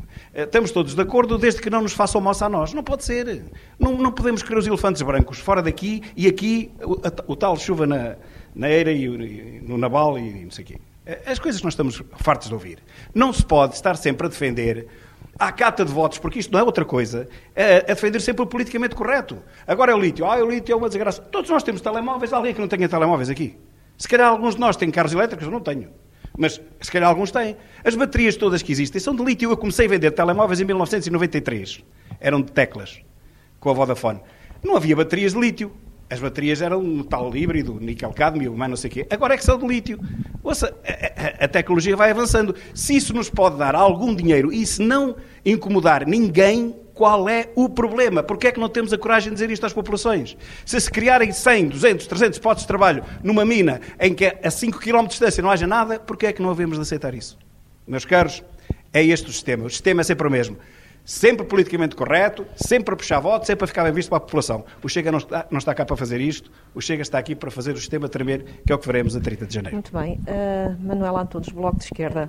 Esta é a bandeira do Bloco de Esquerda. É uma bandeira de oposição ao extrativismo, porque minerais sempre houve desde vários séculos atrás e porque são, foram precisos para a evolução tecnológica. Agora, não podemos aceitar o, o vale tudo como sempre, não é? E após o chumbo do Orçamento de Estado a 28 de outubro, aliás, após o chumbo do, Orçamento de Estado, no dia de 28 de outubro foram assinados 14 contratos de prospecção, pesquisa e exploração de vários minerais, que não foi só o lítio. Por exemplo, aqui no distrito, Armamar é o wolframio e o estanho. E Mangual, Nelas, Penalva, Sátão e Viseu, então é tá, a questão do lítio. A verdade é que eh, também temos que apostar é em precisar menos desses minerais para podermos ter alguma sustentabilidade. E, por exemplo, apostar nos transportes coletivos, na mobilização suave, ou seja, isto é uma bola de neve que dá para falar de tudo. Não podemos falar só do lítio. Promover a durabilidade de materiais e combater a obsolescência programada. Porque é que a minha tecnologia do meu telemóvel só dura dois anos. Temos que combater precisamente isto, para não andarmos sempre a substituir os materiais. Isto é políticas que têm que investir na, na, no, na investigação para melhorar essas questões. Eh, não nos deixamos enganar por esta terminologia que é mineração verde, ou seja, parece que isto agora é que vai salvar o planeta, o que é precisamente o contrário. Sabemos que uh, as minas a céu aberto consomem muita água, muita água mesmo. Aliás, há países, uh, um dos países onde há uma exploração de lítio massiva, que é no Chile, é um país pobre, detém 40% deste, da extração de lítio do mundo, instalou-se o imperialismo do lítio, é uma crise hídrica, porque não, não, há água, há um consumo excessivo de água pelas atividades de lítio. Se eu vou abrir uma mina a céu aberto num sítio onde não há pessoas, pode até ser aqui a 30, 40 quilómetros de Viseu, eu, Viseu, Mangual, vamos ser envolvidos nisso tudo, porque isto não, os ecossistemas estão todos ligados. Portanto, não é o facto de não haver ali pessoas e que vamos lá pôr uma mina que todas as outras pessoas à volta não vão sofrer, eh, eh, sofrer com isso. Portanto, somos completamente contra a exploração massiva e somos completamente contra esta, esta falta de respeito pelas populações, porque ninguém consultou ninguém, houve uma consulta pública, mas temos que ser realistas no, no, interior do. Quem é que foi perguntar, é quem andou a ver na net onde é que estava a consulta pública. Portanto, este extrativismo verde não existe. Existe é que se criou uma nova oportunidade de negócio eh, eh, e esta é ver a, a, a loucura de produção automóvel elétrica que depois também não sabemos o que é que vamos fazer àquelas baterias elétricas quando elas estiverem obsoletas. Há, há podemos reciclá-las, como é que vamos fazer? Abandoná-las num, num, contentor qualquer ou a céu aberto, sei lá. Muita coisa se pode. Eh, pode eh, para acabar, Manuel. Eh, para acabar, temos que analisar todos os pedidos tem que ser feitos estudos de impacto ambiental sérios e junto das populações, claro, as populações têm que ser respeitadas. Lá está, voltamos sempre também à questão da regionalização, uh, portanto, uh, está tudo interligado. E por fim, Manuel, Manuel Marques já disse que durante o tempo em que esteve no Executivo tomou uma posição relativamente a isto. Só queria dizer o seguinte... Depois... Só o microfone, Manuel, senão não Estamos em polos opostos, o CDS e o Bloco de Esquerda, mas há aqui uma coisa que eu concordo consigo. É que com, com a extração do lítio e, e as minas de céu aberto, eh, as captações de águas vão ao ar.